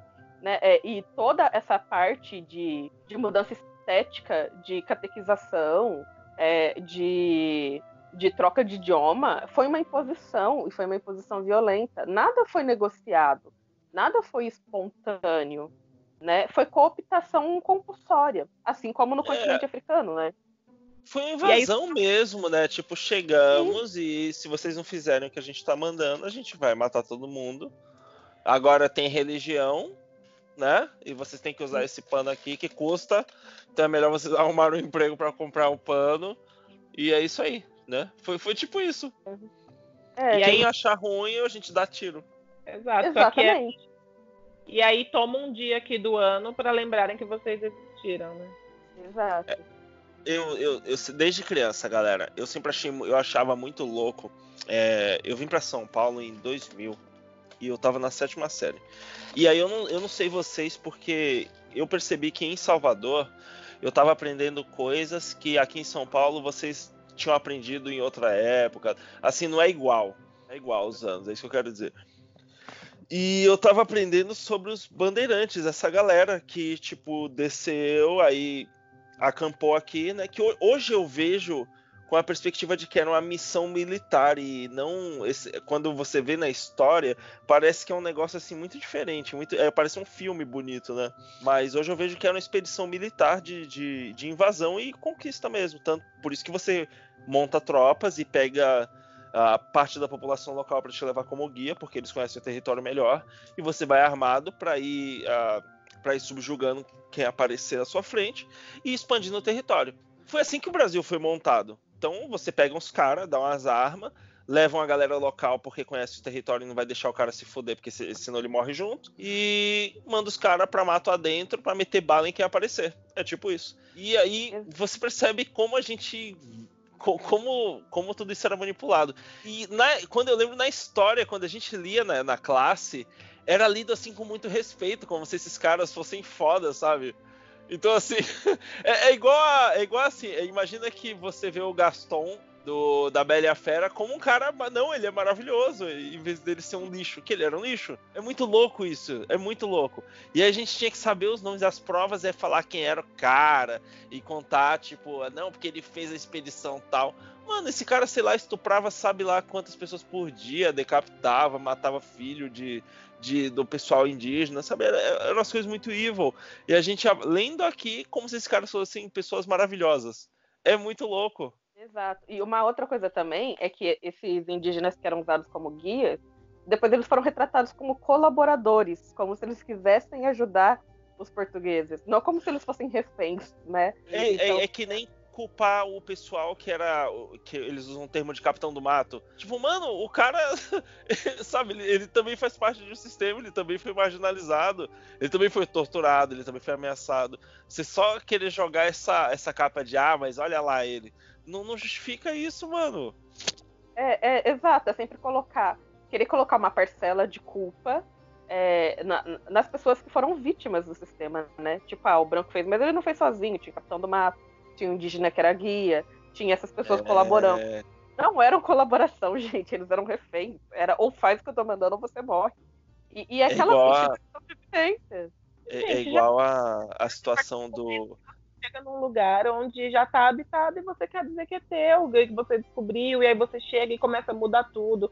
Como é que você vai querer dividir a culpa, né? Não, não, não tem divisão de culpa, não existe. Acaba cada macaco no seu galho. Só dando mais um exemplo, galera, sobre essa, essa coisa de culpar a vítima, é igual a, ah, eu não vou me meter, porque depois passa dois dias, ela volta com aquele cara. A, a mulher tem medo, por isso que ela volta, ela não volta porque ela gosta. Entende? Exatamente. Então, a briga de marido e mulher, você mete a colher assim, porque a pessoa que está sendo a- sofrendo agressão, ela não tem, às vezes, a estrutura, a infraestrutura psicológica para lidar com aquilo.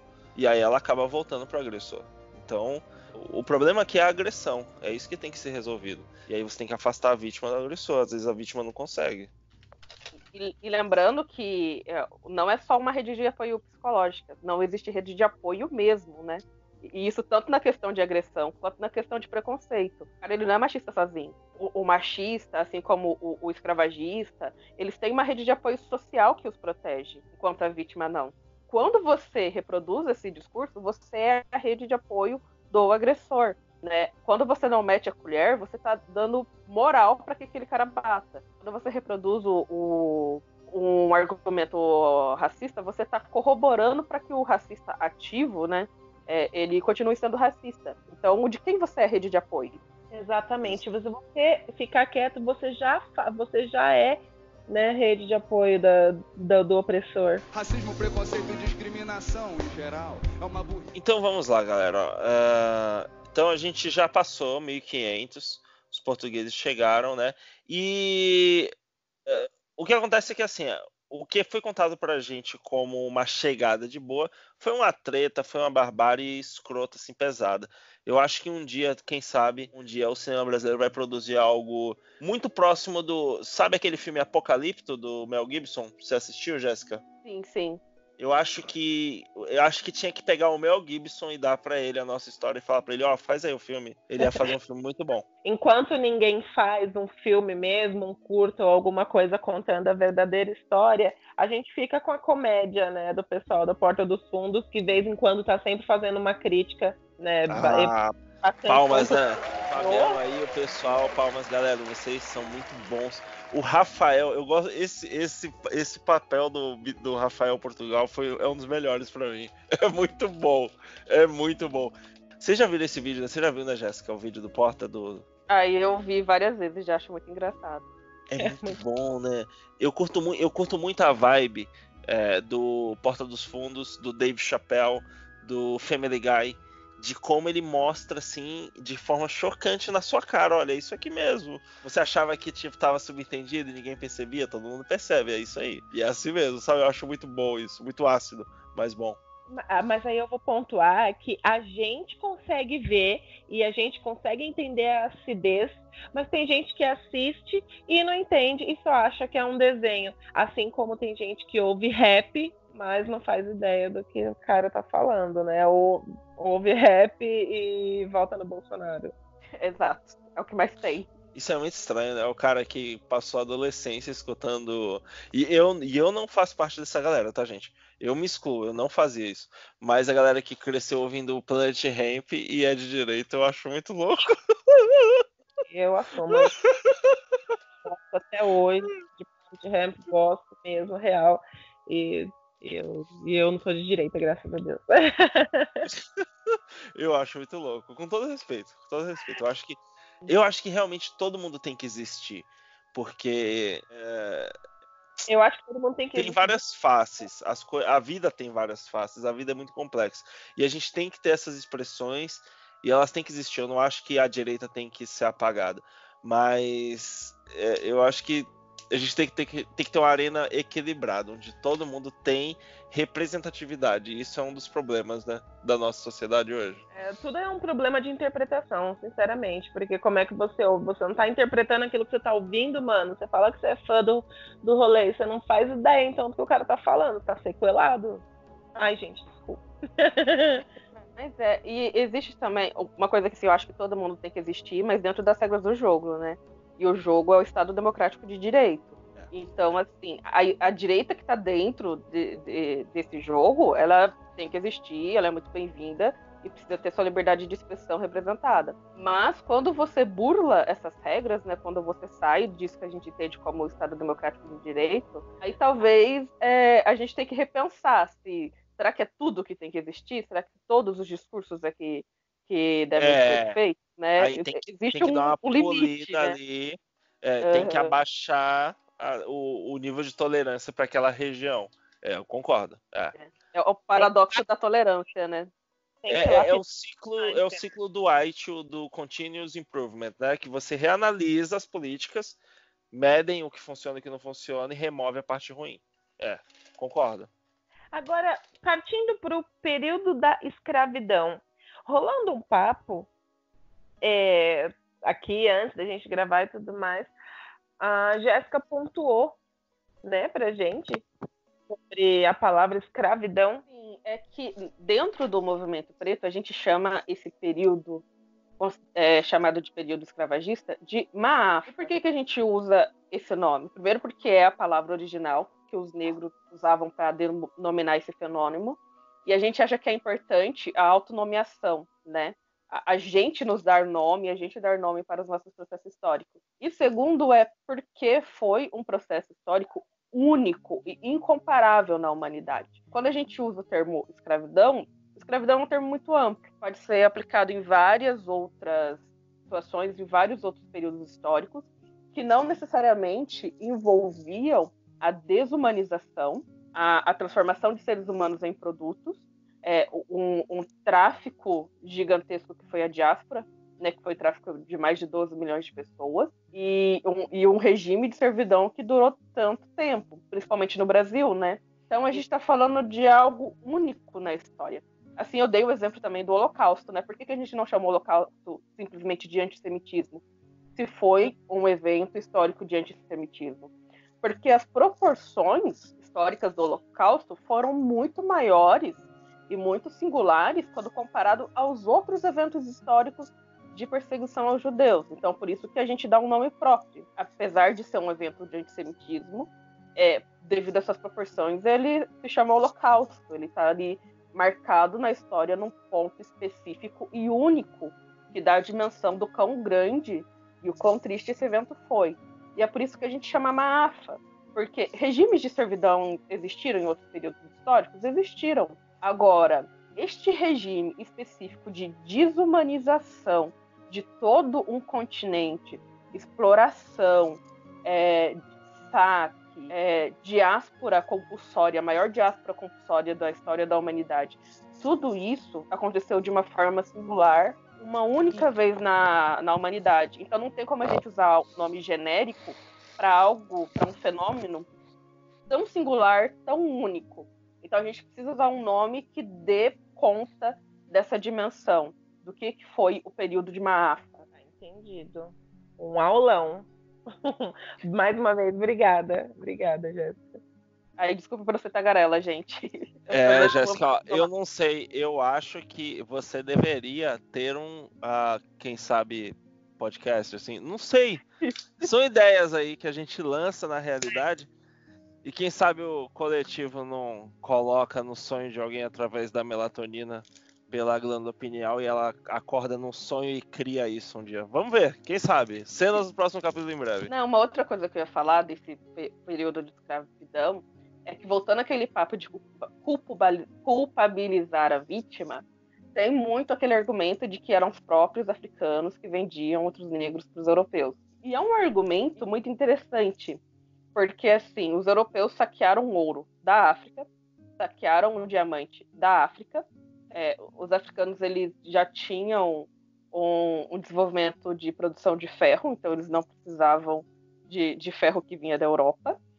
Qual era a moeda de troca dessa venda? Uhum. Entende? O, o, o, que, que tinha na Europa que não tinha na África que valesse o trabalho de um cara e perseguir um, um outro africano, capturar aquele africano, Gente, entregar ó, para o português, sabe? Vamos assumir uma posição aqui simples. Ah, é assim, vem? ó. O cara branco, o homem branco. Como é que chama o cara que vocês falaram? Que você falou, Jéssica? Senhor do Ocidente. Que é o... o quê? Como é que é? O Senhor do Ocidente. o é Senhor é do Ocidente, ele chega com arma, com doença, com arma e doença, e ele, e ele pega, domina através de poder bélico ou doença ou arma biológica e ele faz o que for, miséria, escraviza, ele não tem limite, meu irmão. É, é, é, é supositório de cocaína e foda-se. É isso. E aí quando ele vai, e aí quando ele vai contar a história, ele conta com a Disney, entendeu? Ele chama o roteirista da Disney e fala, ó, conta essa história aqui pra mim, por favor. é isso, mano. É porque a galera vem com os documentos históricos de 1718. Olha aqui, esses caras pretos, eles eram traficantes negreiros, sim. 1718, depois de séculos de dominação, depois de séculos uhum. de cooptação, é, a galera precisava sobreviver de alguma maneira. É, é o mesmo pensamento do capitão do mato, né? Depois que você já é dominado e explorado, e aí, o que, que, você vai fazer? Já era. Você é. já nasce nesse sistema. A galera. É, ah, é uma análise. Gente, é, é, sabe o que, que eu faço hoje, Jéssica? Sério? Eu parei de discutir. Eu só discuto com a pessoa quando ela topar gravar. Porque aí eu, eu capitalizo esse, esse, essa gravação de alguma forma. Porque, mano, você vai discutir com a pessoa e, tipo, não dá pra ver a cara dela enquanto você tá debatendo. Deixa pra lá. Porque tem que ter algum valor nisso pra gente perceber o nível de loucura das pessoas. Olha o argumento do cara. Quer julgar uma pessoa que nasceu inserida nesse contexto já. Ah, quando a pessoa veio pra realidade, era desse jeito. Ela não teve nem a chance de ver o mundo antes disso. E ela não tinha acesso à informação histórica como a gente tem hoje, por exemplo. Hoje tá na internet o tempo todo. Não era assim. E você quer julgar esse cara, tipo, mano, você é um idiota. É, é isso. Sabe, não, não discute, só discute com alguém se a pessoa topar fazer uma live. Você E é gravar. engraçado. Fora isso, deixa pra lá. É porque assim, não, eles tinham comércio. E a pessoa com que você está montando esse, essa ponte de comercialização é a pessoa que está roubando todas as suas riquezas e te colocando no sistema de escravidão também. Exato! E aí, não, mas vocês estão em pé de igualdade, estão ali, estão ali negociando, então você é corresponsável também. Tipo, estão pagando com o quê? Com o ouro que eles roubaram da África, sabe? Tipo, não, cara, não havia um pagamento, logo não havia um comércio. Era exploração como qualquer outra. É- era só assim. Era um, era um faz de conta que é um business. Não! É Uhum. igual, a, é, é igual a, a relação cafetão e a garota que trabalha. Não, eu não tô te explorando. Eu garanto o seu bem-estar aqui. É diferente. Exatamente isso. E, aí ela é uma, e aí ela é corresponsável, né? Tipo, ela tá negociando, o, o trabalhador pode negociar livremente com o patrão. É, é essa a mentalidade. Bem, galera, eu acho que pra- é é legal também a gente ah, posicionar a informação na mente das pessoas, porque às vezes a gente fica falando assim, fica um negócio muito amplo, muito vasto de quem era. Então é, é legal, por isso que é legal, gente, por isso que é bom ter referência de época, de data e de, e de lugar, beleza? Então, assim, todo esse sistema que a gente está descrevendo, essa interação aí socioeconômica, ela aconteceu por duas regiões do mundo, né? Isso rolou de 1501 a 1867, aproximadamente, são dados aproximados, lógico. E a turma que a gente está se referindo aí é Inglaterra, Portugal, França, Espanha, Países Baixos e Dinamarca. Então, assim, por um período, mais ou menos aí 300 anos e pouco, uma turma usou isso como estrutura de business, de negócio. E era o trampo assim de todo mundo, assim, tá todo mundo, tá- assim a gente tá bem aqui em cima, tá todo mundo bem, então beleza, vamos manter porque funciona. Então não era, não, era- não foi um acidente em nenhum aspecto. Todo mundo sabia de todos os problemas envolvidos. É que nem hoje em dia a gente chegar assim para a indústria agropecuária e falar: "Ah, mas pô, eles não sabiam". Não sabe. Sim. Mas tá fazendo porque foda-se. Beleza? Ah, Sim, sim. É, eu acho que essa justificativa do não sabia, ou a justificativa de naquela época, cara, em nenhuma época da humanidade aquilo poderia ser considerado correto. Não há É. anacronismo histórico que consiga sustentar uma prática tão violenta como- quanto esta. Então, não, não tem justificativa. E ela ainda persevera, né? A gente vive aqui na periferia do, do capital, né? E, e eu falo a gente, mas a África está ainda muito pior nesse, nesse sistema neocolonial, em que as Uhum. pessoas do centro do capital, que é a Europa e a América do Norte, podem ter uma casa grande, e carros tops e celulares, sendo um trabalhador comum, porque esses commodities, eles são fabricados é, com trabalhos escravos, é, eles falam agora análogo à escravidão, né? Virou um termo mais bonitinho. Então, É. para que as pessoas consigam ter esses, esses produtos acessíveis, é necessário toda uma rede de escravidão nessa periferia do capital, que é onde a gente se encontra. E é exatamente o mesmo argumento que era usado lá no período que a gente é, oficializa como escravagista, do porquê não poderia ter uma rede de produção sem escravidão, que ah, os preços iam disparar iriam ficar inacessíveis para os europeus. É a mesma linha de raciocínio que continua mantendo essa, essa, essa linha de escravidão e mantendo essa estrutura de periferia do capital, que é onde a gente se encontra. Meu, eu achei excelente a, a sua análise, a leitura. E hoje o que eu vejo é que quando a gente cai na real como sociedade e assume os dados, e a gente realmente assumir os dados que comprovam performance, o jogo vai ficar muito pesado para a galera que está acostumada ao jogo leve. E eles já sabem disso, isso já é previsto, como em jogadas de xadrez. Então por isso que isso é adiado o máximo possível, mas do mesmo jeito que a gente percebe, do mesmo jeito que a gente percebe ao longo da história, através dos filmes, que existe um equilíbrio natural nessa perspectiva, eles também perceberam. E aí eles empurram isso o máximo possível para frente. Mas é um, é, um, é um período inevitável, ainda mais com a democratização de, de, acesso à informação, que é o que, através do capitalismo, mesmo com todos os problemas, tem acontecido com a distribuição de tecnologia. Há 10 anos atrás eu não tinha um celular que eu tenho hoje. Me dá acesso do mesmo jeito que uma pessoa que tem um celular topíssimo à informação, no fim das contas. Por isso que os meios de, de, de tradução de dados são importantes, podcasts, videocasts, entre outros no final das contas, a, a sociedade, você vê, o sistema ainda é praticamente o mesmo. Chega uma galera branca com um pouco mais de grana, e aí se impõe, e aí cria uma estrutura em volta delas, e aí pessoas com, com pouco recurso estão ali, né? Não tem para onde ir, se, a, acham que não tem para onde ir, e, e continuam presas nesse sistema que é como né, a gente vive até hoje, e não percebe, na verdade, eles só que hoje é muito maior porque eles mantiveram a desinformação muito, muito forte, né, mantendo a gente ocupado com outras coisas, para que a gente não perceba que o povo é muito maior e o povo informado jamais deixaria esse tipo de coisa acontecer até hoje, né? Uhum. E, e é um sistema tão pequeno tão bobo que eles usam, não é nada. Eles não são os caras fodões inteligentes. Eles são bostas que conseguiram que, tipo, se apoiando, porque eles se apoiam. Eles sim são unidos. Eles se apoiam, eles têm uma rede mundial de apoio um ao outro ali, que eles não, que eles não se quebram. Porque eles têm conhecimento de como, de como manter, de como fazer. E não é uma forma tão inteligente assim. Se o povo todo soubesse e conseguisse ser munido com informação, derrubava essa bosta, né? Mas porque realmente você vê explicando aí na história, os caras chegam, dominam com nada, com nada, né? Com arma. É, com arma, com arma. Ah, eles não, eles dominam com agressão, mas eles contam a história com espelho e religião. E, e existe também é, a margem de controle psicológico, né?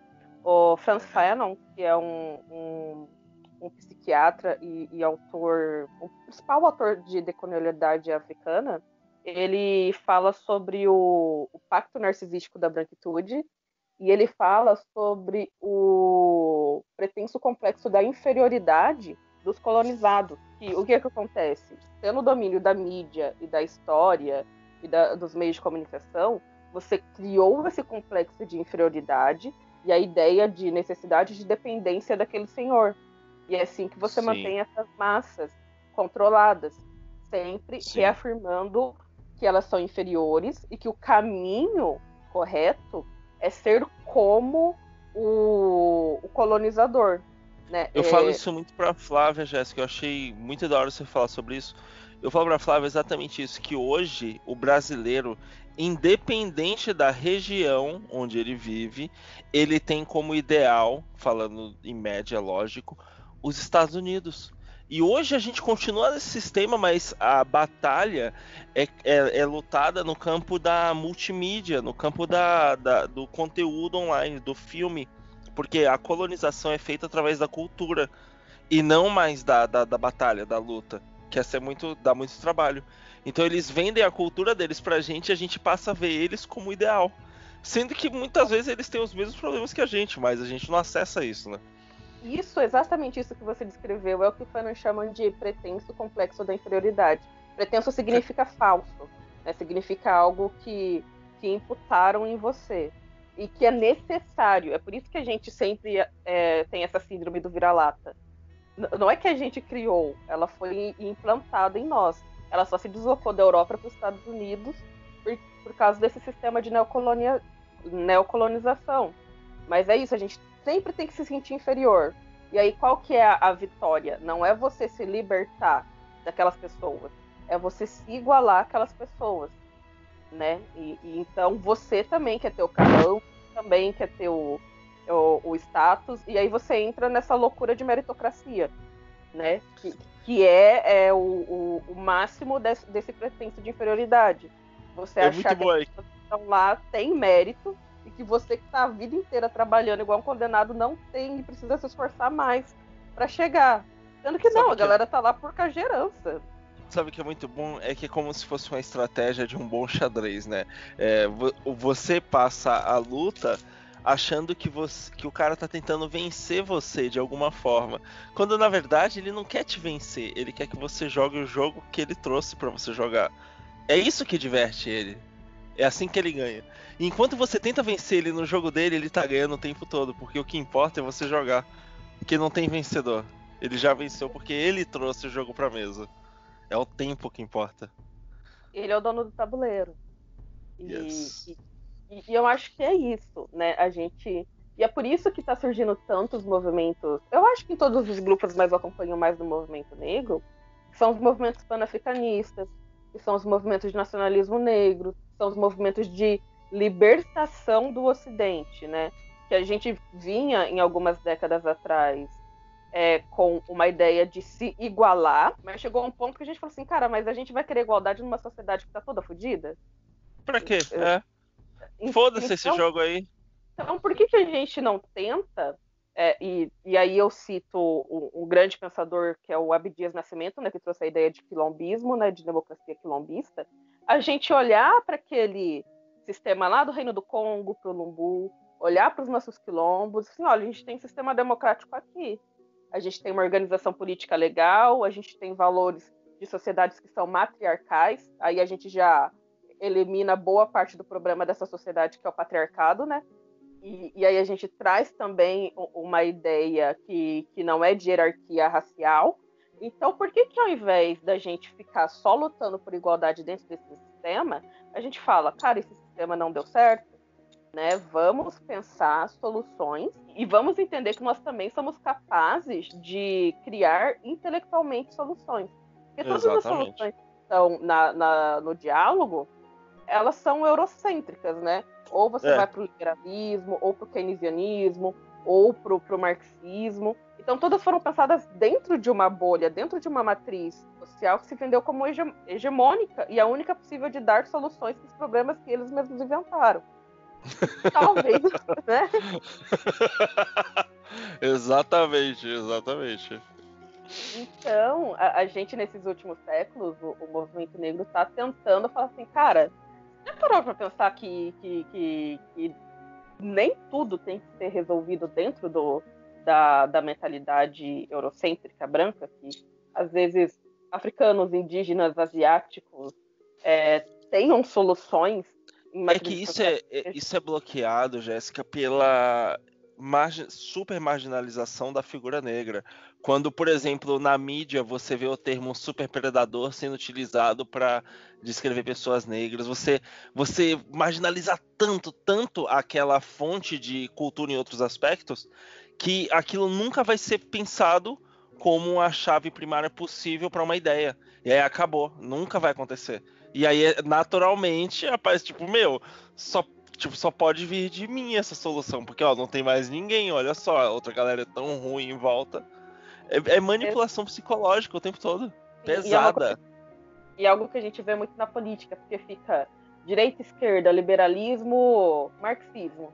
E a gente chega. Vocês já pensaram em quilombismo? Assim, ah, não se compara. Tipo, não, não, mas aí vai falar assim, ah, mas o, quil... o quilombo, o. Como é que chama? O zumbi tinha escravo. Aí acabou, é. aí já vira treta. É, e é uma coisa assim que, tipo, é, a gente, cara, a gente tá falando de um sistema, né, que é o Lombu, que ele já existiu na prática e ele tava dando certo. Ele só veio pro Brasil, né, no, dentro dos quilombos.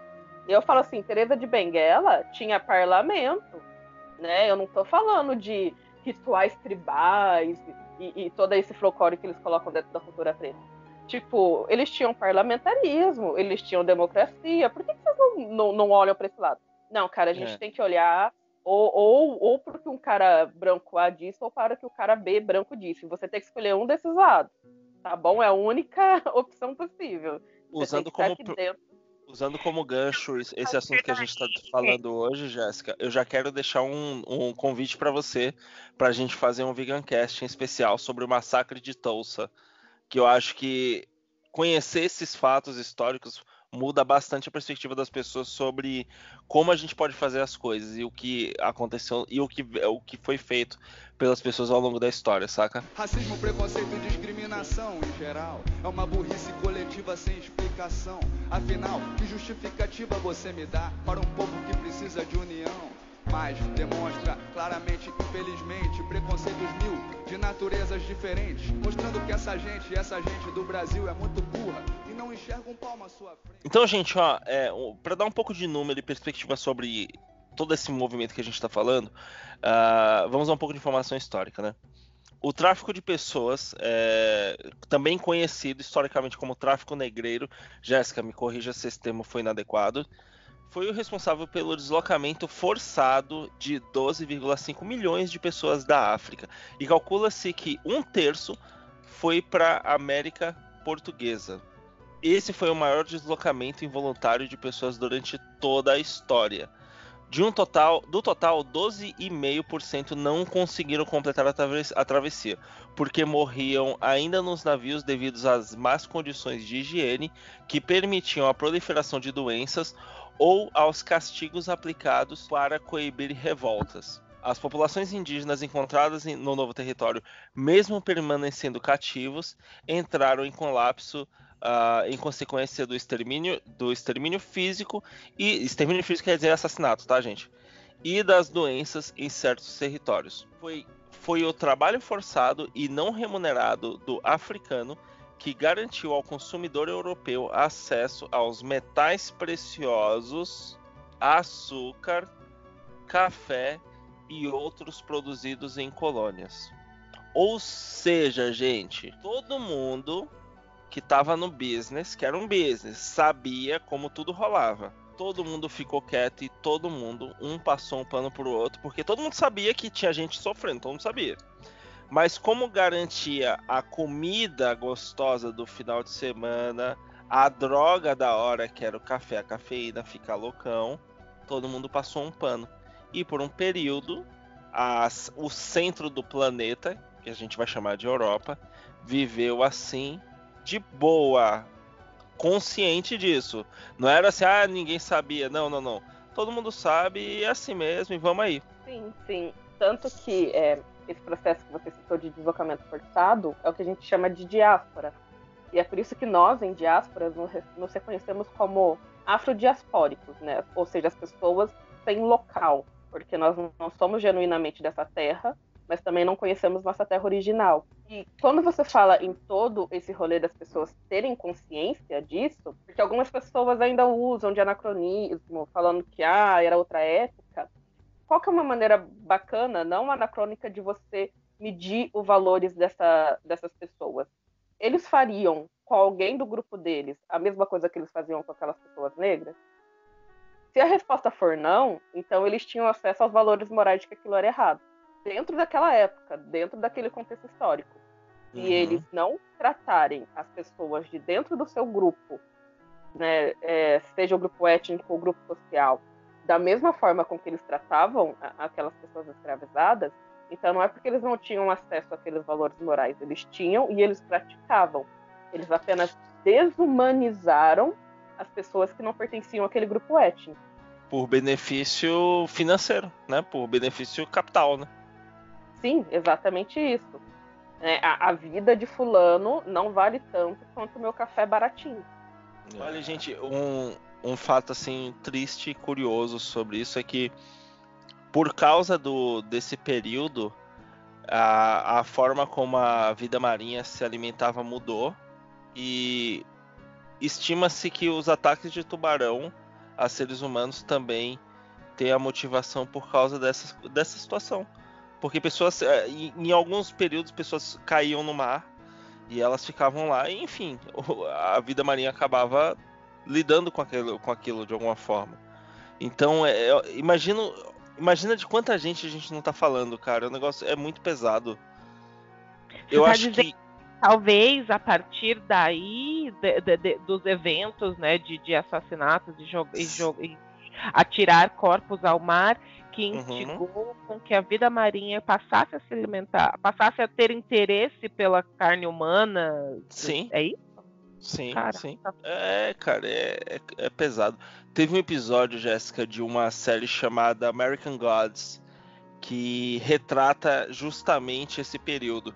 Ah, tem um, um dos deuses, né, dessa série, tá num navio, e o navio tá fazendo a travessia. Agora eu não lembro se é pra América do Norte ou se é pra gente aqui, América do Sul.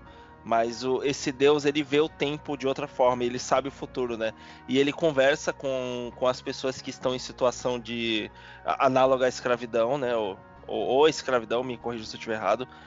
E ele conta, né, como vai ser o futuro. Ele tipo conta tudo pro cara e ele incita uma uma uma uma revolta ali no meio e eles acabam incendiando o navio e foda-se e tal. Lembra, amor, desse, desse episódio de American Gods? Acho que eu dormi, como sempre. Mas eu, eu lembro desse episódio. Eu assisti Puta que caralho, ali pra mim é, é Grammy, é Grammy pra aquele ator, que é Sim. excelente, né? E sabe o que que foi interessante? Hum. Esse autor, ele, ele- esse ator e esse personagem, eles foram, ele foi cortado depois de uma série de protestos. Ele não tá mais nas últimas temporadas. Não Caramba. sei se você já assistiu todo. Não, não. Então, eu- pra, pra não você ver a acompanhei. repercussão, né, o, que, que o dedo na ferida causa. E, e é bem legal você puxar esse episódio, porque ele faz analogia a um fenômeno que existe até hoje dentro da comunidade negra, que é o banzo, que é a depressão profunda causada pelo racismo e pela diáspora, né? Que sim, citou vários suicídios, tentativas de suicídio, morte por alienação, revoltas, e, e até hoje faz com que as pessoas negras, pelo menos aqui no Brasil, sejam os que mais cometem suicídio na- nas estatísticas gerais. Então, Caramba. o banzo é algo que é muito, muito, muito é, comum, muito permanente dentro da comunidade negra, né? Tanto Na minha família mesmo tem vários casos e, e- e é algo que é, sim, e, e é algo que assim é, a gente chama de banzo porque se você não tem acesso a- ao sistema de saúde, ao psiquiátrico, você não pode diagnosticá-lo, né? A, a gente sabe pelos fenômenos de depressão que a gente consegue entender, pelos suicídios e, e pelos comportamentos de inanimação, que é se recusar a comer e beber, que eram extremamente comuns dentro do sistema escravocrata, né? Esse banzo, ele era muito comum, pessoas paravam de comer quando eles não conseguiam se suicidar, paravam de comer e de beber para poderem morrer, para saírem desse sistema. E, e então esse episódio ele evoca muito essa situação. É. É, É, galera, é, é, é complicado, sabe? É, Hoje a sociedade ela evoluiu, isso é inegável, a gente evoluiu em alguns aspectos, mas a gente ainda tem muito do passado. E é um mix porque.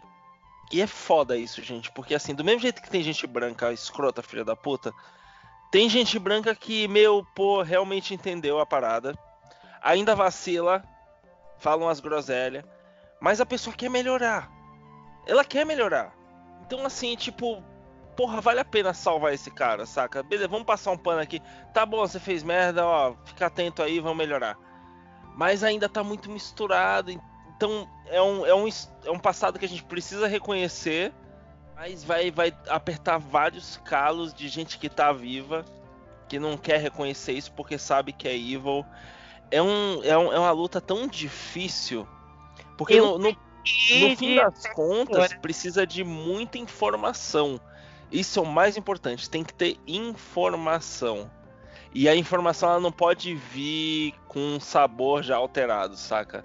Ela tem que vir bem cristalina, assim, bem, bem filtrada, bem clara pra todo mundo. É, é uma luta muito difícil, mano. É foda. É por isso que eu levanto a bandeira de que todos os brancos que querem é, entrar na luta antirracista estudem o processo de branquitude.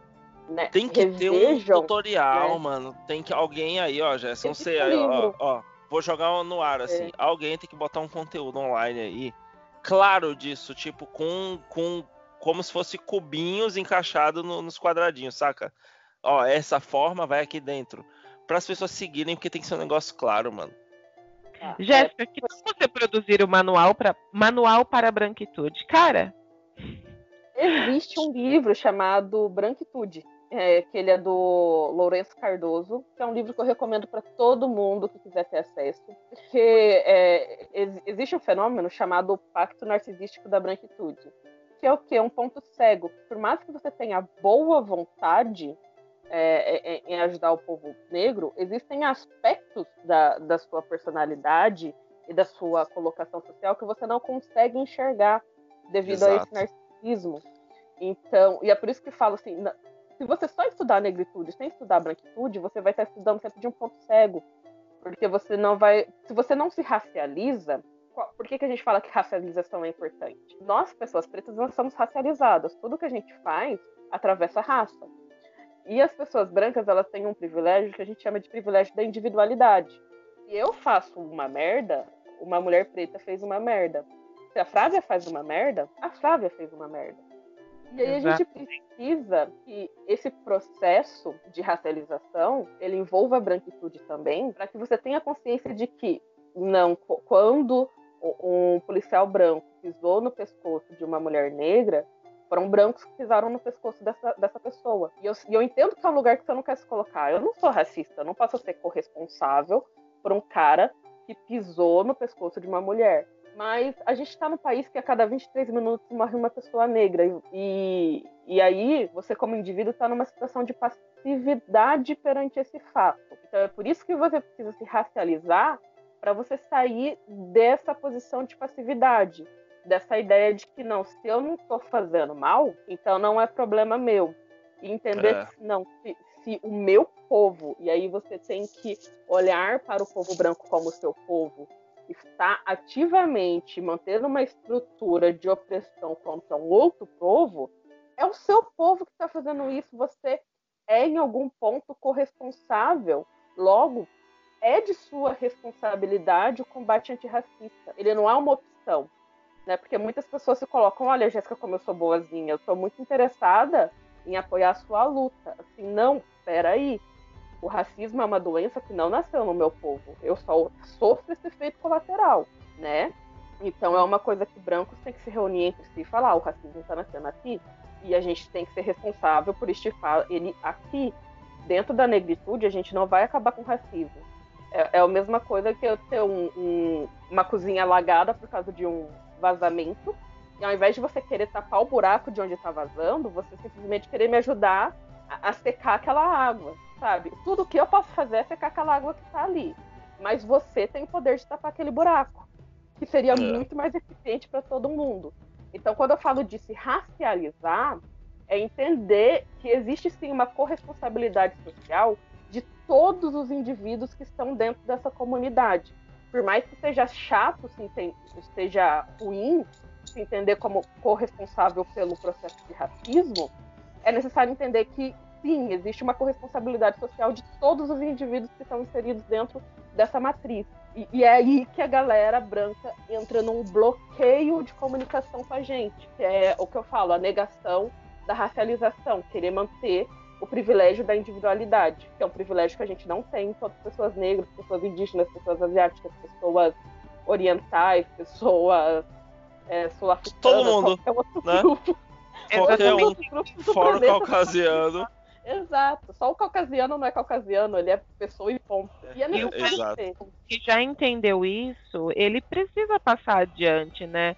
Às vezes, é, o é, eu, como branca, sou reprimida pelo próprio branco, me dizendo que eu não devia falar tanto sobre o racismo porque eu sou branca. Mas eu falei, não, eu não estou ocupando o lugar de fala. Eu estou de branca para branco, dizendo que é para você enxergar o que eles passam e para você entender que você só não passa porque você é branco. Então é, é, é aquela coisa bem simples mesmo, o beabá, mas o que que a gente, eu acredito que tem que começar bem por baixo, porque as pessoas elas são muito, muito mal polidas em relação a conhecimento, é, principalmente envolvendo o racismo. E, e eu realmente eu tento explicar, eu não gosto, tipo, quando alguém chega e fala, ah, não é seu lugar de fala, eu falo, amor, eu não estou dizendo que eu passo por isso, eu não estou me colocando é, dentro da história deles, eu estou te mostrando a história para você entender, eu estou te mostrando fatos do que ocorre, do que eles passam, para que você também veja e perceba o teu privilégio enquanto branca e entenda a luta e tente ajudar de alguma maneira. A minha maneira é porque eu trabalho com mídia e eu tô aqui falando, porque tem mais pessoas me vendo ao mesmo tempo. É, Sabe, é, eu, amor, acho... eu, acho... que muitas vezes é, essas reações acontecem. Eu chamo elas, eu tenho uma teoria para várias coisas, né, galera? Eu chamo essa aí de efeito Paola Corcella lá. Ou seja, quando você vai falar algo que tipo afeta a pessoa em algum aspecto, ela vai usar qualquer argumento para tipo te dissuadir de tocar aquele assunto porque incomoda ela. Então, saca? Beleza, ah, tá bom, você não gostou, beleza. Porque, meu, você tá pegando num calo dela ali e ela não quer reconhecer aquilo. É, o, é, é, muita ingenuidade da gente esperar que alguém que tá no trono do privilégio saia desse trono de boa vontade. Racismo, preconceito e discriminação em geral é uma burrice coletiva sem explicação. Afinal, que justificativa você me dá para um povo que precisa de união? Mas demonstra claramente, infelizmente, preconceitos mil de naturezas diferentes, mostrando que essa gente, essa gente do Brasil é muito burra e não enxerga um. O enfraquecimento da escravidão no nosso país ao longo do século XIX, sobretudo depois da década de 1850, foi perceptível pelos números trazidos pelo historiador João José Reis, que, que mostra a redução da população dos escravos no país. Vamos para 1818. Eram cerca de 1930 milhões de escravos. 1864. Aí a gente tem uns 40 e poucos anos. Reduziu para 1715. Deu cerca de quê? 215 mil em 40, 40 e tantos anos? Eu acho pouco. São 40 e poucos anos. Nem eu tenho 40 ainda. É tempo pra caralho. Mas vamos lá. De 1864 até 1874, são 10 anos aí, reduziu para 1.540 milhões de escravos. Então, a conta aí é 200 e poucos mil escravos, certo? Em 10 anos. Pouca coisa, porque desceu de 1.715 para 1.500. Vamos lá para 1884, mais 10 anos, caiu 300 mil escravos foi para mil, 1 milhão 240 escravos. E logo três anos depois reduziu quase metade aí 500 mil escravos de 1.240, 1 milhão 240, perdão, para 723 mil escravos. O fim da escravidão se deu em 3 de maio de 1888 meu, e a correção, uma correção também, né? Que a gente tá usando a referência aqui de escravos e não é isso, né? É, são pessoas escravizadas, né, Jéssica? Isso, isso mesmo. E nem venha me dizer que isso é vitimismo. Não bota a culpa em mim pra encobrir o seu racismo. E nem venha me dizer que isso é vitimismo, que isso é vitimismo, que isso é vitimismo. E nem venha me dizer que isso é vitimismo.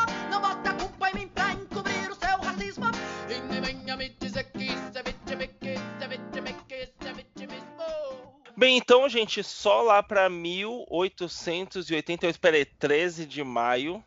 Isso foi uma sexta-feira 13, essa data? Será? Pesquisar.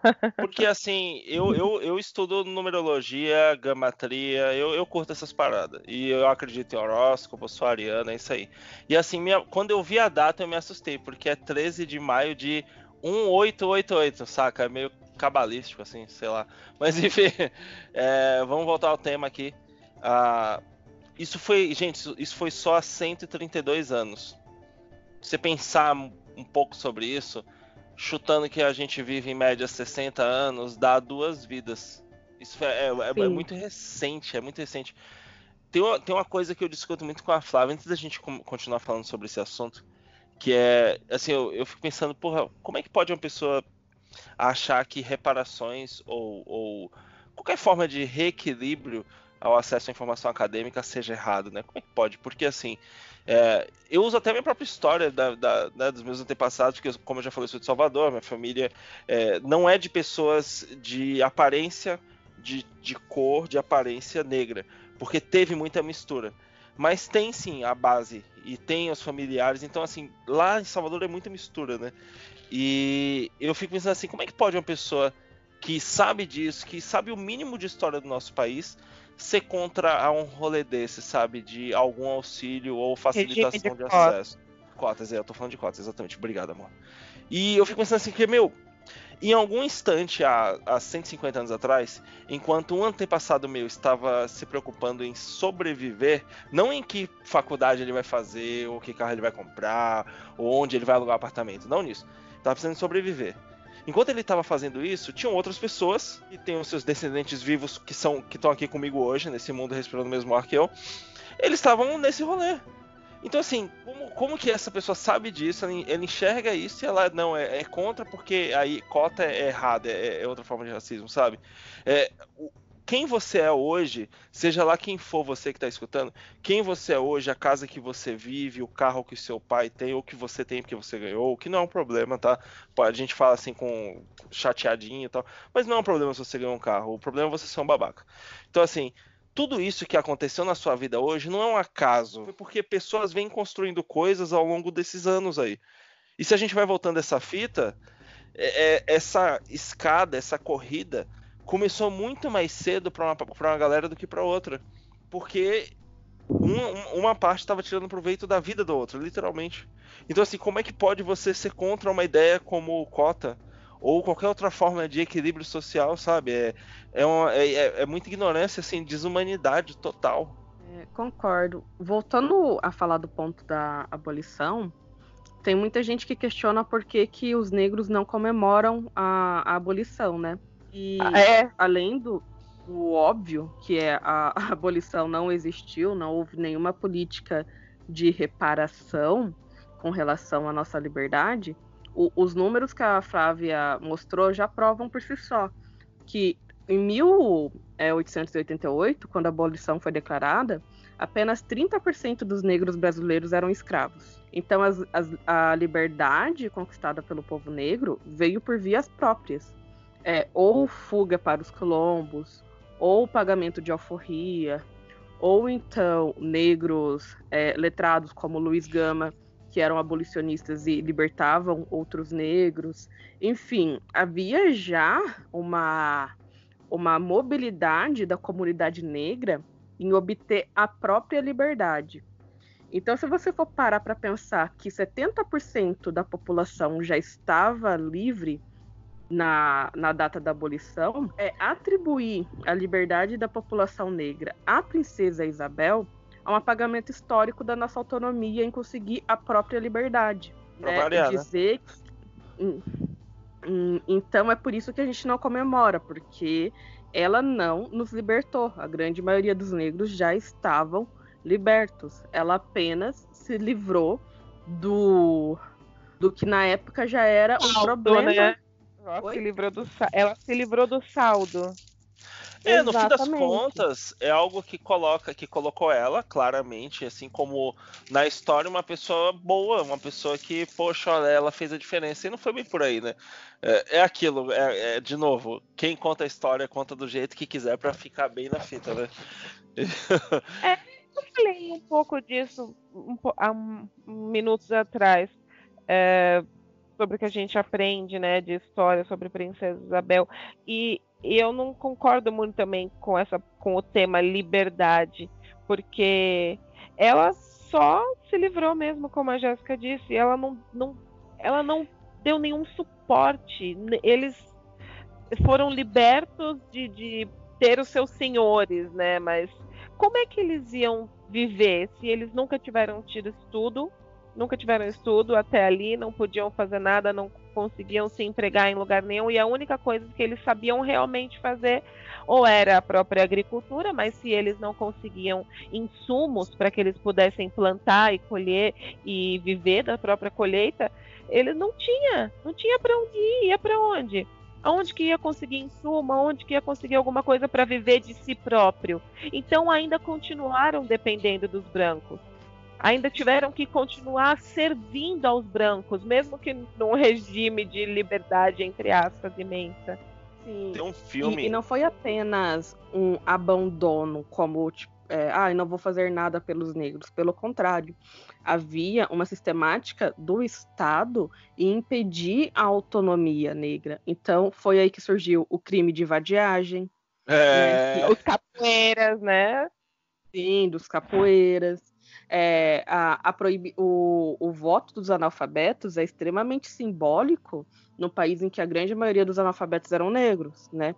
É, então, é, aí você afasta os negros da cidadania sem criar uma lei que seja necessariamente racista. E ao mesmo tempo que os imigrantes europeus, eles tinham apoio governamental para aquisição de terras, né? Eles tinham subsídios, né? Ou, ou posso até usar para provocar aqui o termo cota. Eles tinham essas cotas para aquisição de, de terras, onde eles poderiam começar a, a, a, ao plantio. Óbvio que não, não eram ricos, mas se você tem um pedaço de terra, você tem um pouco mais do que nada. E até aqueles que estavam em perímetro urbano, eles tinham a preferência na contratação, né? Então os empregos remunerados eram dedicados a, a esses europeus é, que estavam chegando oh. justamente com a intenção do, branquea, do branqueamento da população brasileira. Então, é, é, injusto, até... como o Rafael estava falando da questão de merito, meritocracia, comparar os méritos, porque não existe só a, a questão da, da negligência do Estado com a população negra existe um esforço ativo do Estado em manter essa população negra como miserável, para que, como miserável, a força de trabalho consiga ainda ser usada como análogo à escravidão. Então, não, não é algo. Eles, é, os negros foram abandonados ao léu.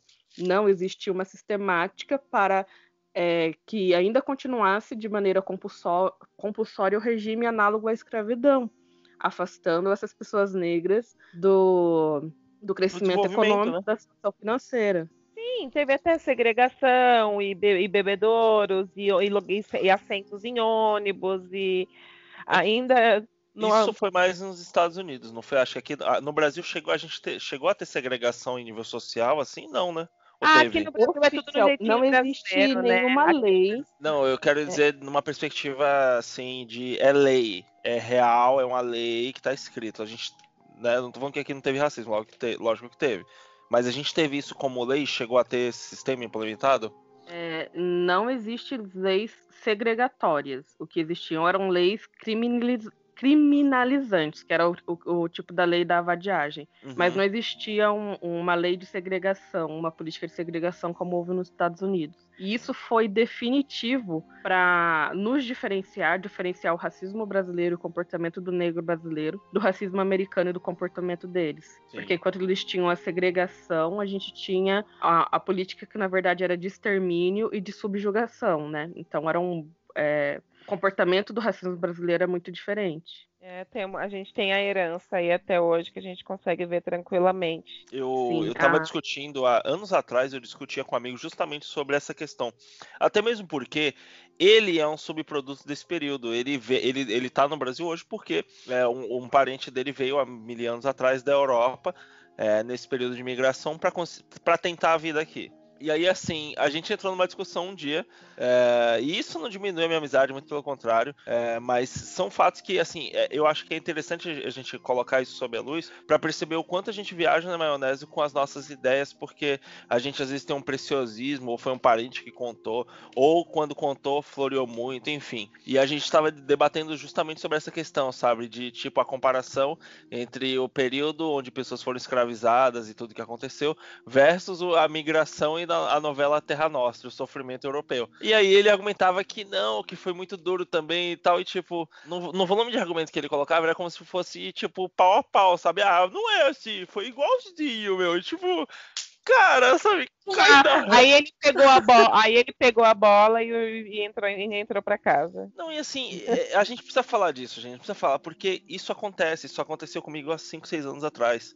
E era o mesmo amigo que eu falava, ó, a PM, quando ela te pega na rua, ela te arrebenta, mas ele é branco. Ele é branco, uhum. ele é um cara branco, cabelo loirinho, gatinho, ele é bonitão. E a, a, PM não pega a gente assim, arrebenta na porrada. Mas dependendo do tom, da escala Pantone que a gente aprendeu no Family Guy, a PM te bate. E quem uhum. nunca passou por isso acha que isso é um absurdo. Que isso não, ah, isso não existe, está, está exagerando. E hoje, porque todo mundo tem uma porra do celular com a câmera, a gente tá vendo cada vez mais e mais. Isso aí é terça-feira, meu irmão. Gente negra apanhando na, apanhando na rua, é terça-feira, todo dia rola. Todo dia. Todo dia. Só estão filmando agora. É só isso a diferença, mas vem acontecendo há mil anos.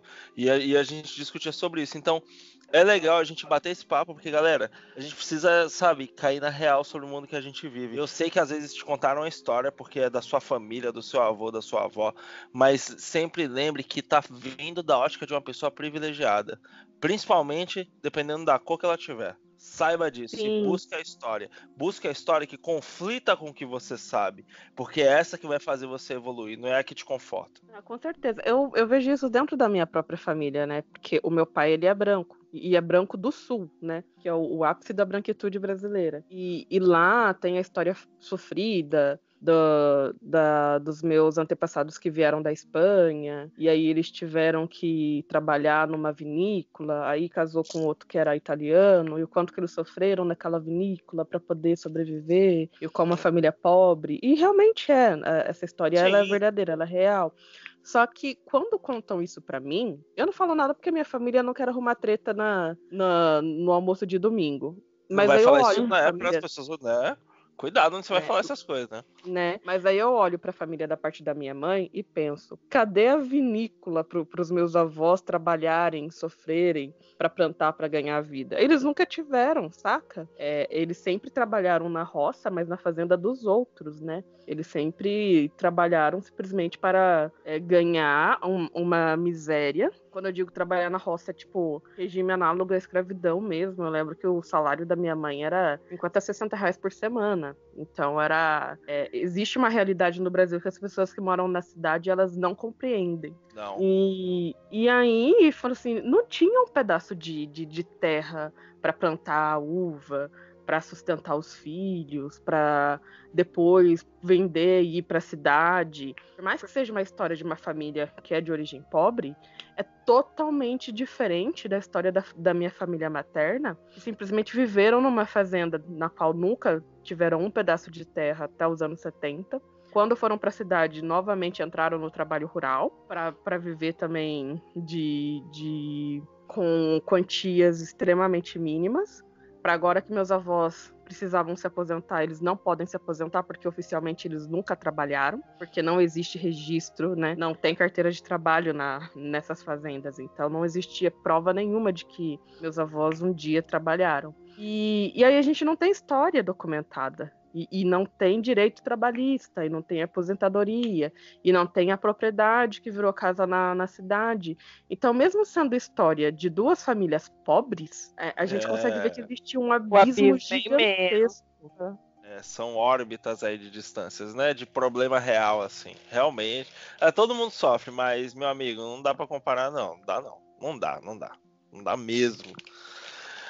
Bem, vamos seguindo, datando um pouco para a gente dar uma perspectiva de tempo para a galera. Então, ó, o rolê começou em 1500 e agora, pessoal, a gente está lá para 1888, 1900, beleza? Então tá mais ou menos aí 100 anos atrás. Começou revolução industrial, começou o uso de coisas elétricas, coisas a vapor, aí depois veio combustível, aí veio o avião, guerra, é o comecinho do- da brincadeira. Sociedade moderna que a gente conhece. Então olha como é recente, né? E aí o que aconteceu foi que, de repente, é, então a partir daí iniciou-se a proibição é, do tráfico de pessoas escravizadas na Europa. E ah, isso foi, isso foi assim, não foi algo fácil de acontecer, galera, porque era um business. Então seria igual a hoje você, por exemplo, hoje todo mundo faz transporte de cargas no Brasil inteiro com caminhão.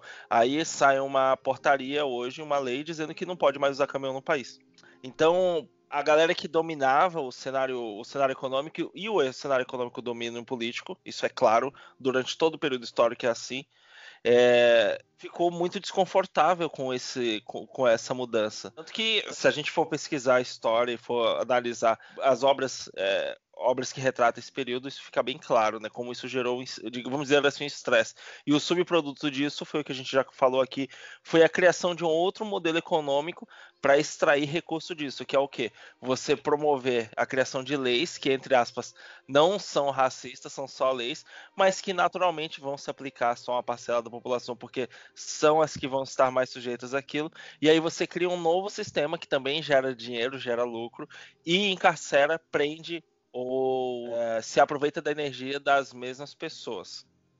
Foi, basicamente foi isso que aconteceu. Sim, sim. É, ex existiam alguns fenômenos aí que é importante ser estudado, que é nesse período, principalmente no começo do século XIX, é, a entrada da população negra dentro do, do da corporação militar, na, na ânsia de conseguir empregos que fossem dignos, já que no, nesse início de, de capitalismo a preferência de, dessas vagas ainda eram de pessoas brancas, e isso não mudou a, as condições financeiras da população negra, além de ter criado as favelas. Né? O nome favela faz referência à batalha, à batalha de favela, que é uma batalha que aconteceu com soldados que eram negros do Rio de Janeiro, mas eles foram é, é, batalhar no Pernambuco, numa região chamada região das favelas.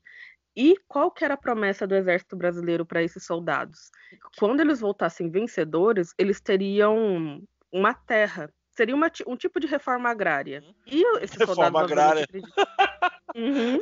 Naquela época já estava com essa lenda. E, a, aliás, é, foi uma, uma das batalhas que foi para emboscar o Antônio Conselheiro. Olha que, como que a história brasileira é louca. E só que, obviamente, quando eles voltaram o exército brasileiro e falaram: olha, exército brasileiro, a gente foi lá, lutou, fez o que vocês mandaram. É, cadê a nossa terra? E o exército brasileiro falou assim: ah, depois a gente vê isso aí. Na volta a gente compra. Só que esses soldados negros, eles não se dobraram com tanta facilidade. Então eles acamparam na, no Rio de Janeiro, em volta do, do posto. Do, é, eu esqueci o nome agora, mas do exército. Ah, é, digamos do que em volta das, das UBS, né? Das, das UPA, da, como é que chama lá no Isso. Rio? Aí o que que acontece? É, é, essa galera que estava lá com a família, acamp- acampando em volta do exército, começaram a ser reprimidas. Né? Então, os dissidentes, né, os soldados dissidentes da Batalha da Favela, começaram a ser reprimidos e impulsionados para longe do exército. E eles começaram a ser reprimidos em direção aos morros. E, e esses morros começaram a ser chamados Morro dos Dissidentes da, da Batalha das Favelas. Ou Morro das Favelas, ou Morro dos Favelados, em si. O morro em É que as famílias da- na daqueles soldados, é, daquela, daquela batalha que aconteceu lá no Nordeste, se concentrava. E aí não foi a, a origem da primeira comunidade de favelada, mas foi aí que começou a surgir de uma maneira mais massiva é, a ocupação dos morros. E, e aí essa, esses soldados dissidentes da Batalha de Favela, eles viraram simbólicos nessa ocupação. É por isso que até hoje a gente chama de favela. Então, além do militarismo não ter sido uma saída para a população negra, ainda foi um dos vetores né, que fez com que essa população deixasse de ser rural e se, e se tornasse extremamente urbana, né, na, na esperança de conseguir cargos de empregos dentro do exército ou dentro do- dos comércios e indústrias urbanas, é, houve uma migração muito grande de, de negros para para as comunidades urbanas e aí começaram a surgir as periferias. Você foi a comparar- data disso, Jéssica? A, a data? Olha, eu A vou pegar aqui no Google agora, porque Porque eu não conhecia, eu tô aqui, gente, eu tô super de espectadora, porque eu adoro ver a Jéssica falar. E porque ela realmente tem muito conteúdo pra passar pra gente. E essa realmente eu não sabia. Eu não sabia, eu É, fiquei realmente isso que eu tô de 1896. Então foi pouquíssimo tempo depois da, da Lei Áurea. Sim, sim. Foi, foi nesse período de 1896, no, 1897. É, também teve a questão da Guerra do Paraguai, que também usou muita mão de obra negra como soldados, entre aspas, né, que foram mandados para o abatedouro também, e também com a mesma promessa de terra. Teve ah, a questão na Marinha, né, que teve até o Almirante Negro.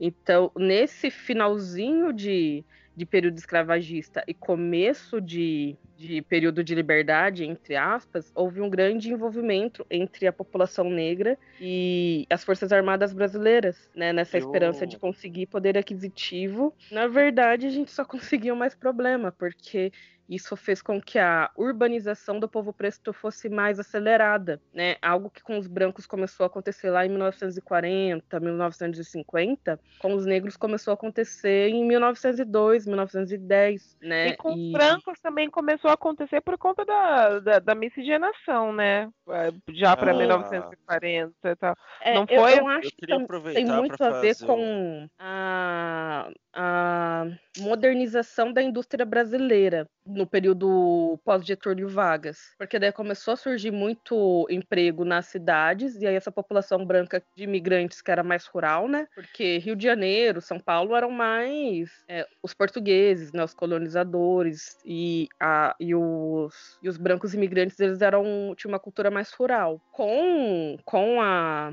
com o boom industrial do Brasil, que para variar sempre foi muito mais atrasado que no resto do mundo, aí essa população branca começou a vir para a cidade também. E o que jogou os negros mais à margem ainda, porque daí os bairros que eram ocupados por negros, quando foram ocupados por brancos, é, tiveram essa população negra removida para lugares ainda mais precários dentro dessa, desses centros urbanos, né? Expulsão mesmo. É, na verdade, né, ele foi, o, o branco foi se, a- se aconchegando no centro e foi afastando para as periferias o povo negro, né? Sim, sim. Eu quero fazer um comentário, galera, sobre uma referência, porque assim, o, o- esse Vegancast ele tá bem denso, é, é muita informação.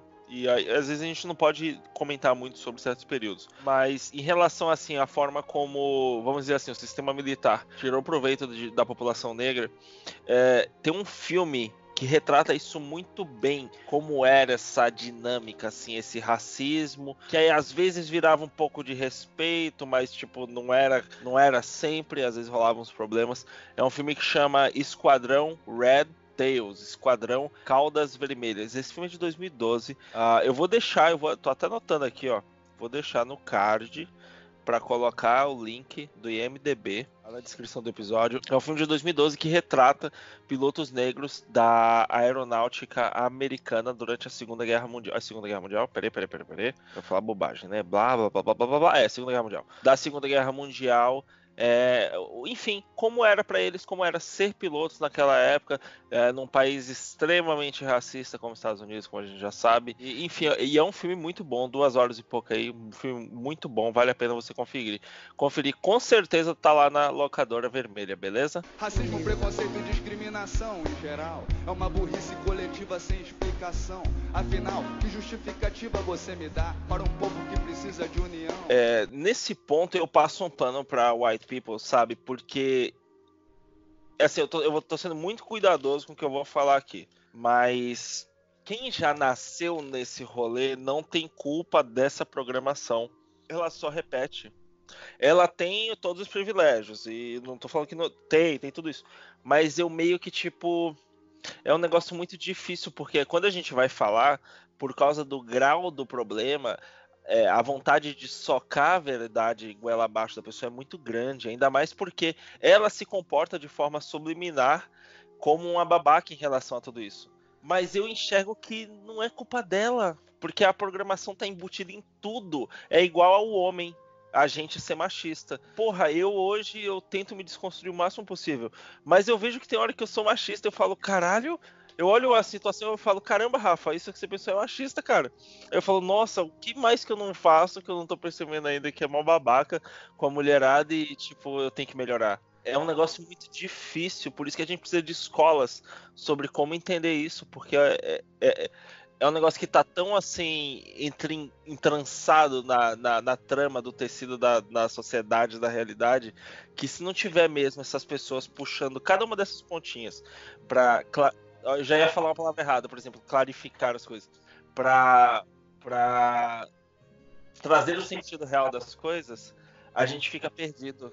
Hum, É por isso que a gente tem que ser sempre provocativo. Tem uma frase do Djonga que eu gosto muito, que numa entrevista que ele deu, ele falou que todo santo dia ele mata o machismo que existe dentro dele. E é isso que ele pede para que as pessoas façam com relação ao, ao racismo. Sabe? É, a gente foi educado e construído numa sociedade é, na qual nos ensinaram a reproduzir preconceitos. É por isso que eu não acredito que exista pessoas que não são machistas ou pessoas que não são racistas, porque esses preconceitos estão tão profundos em nós que não é tão fácil assim você exorcizá-los.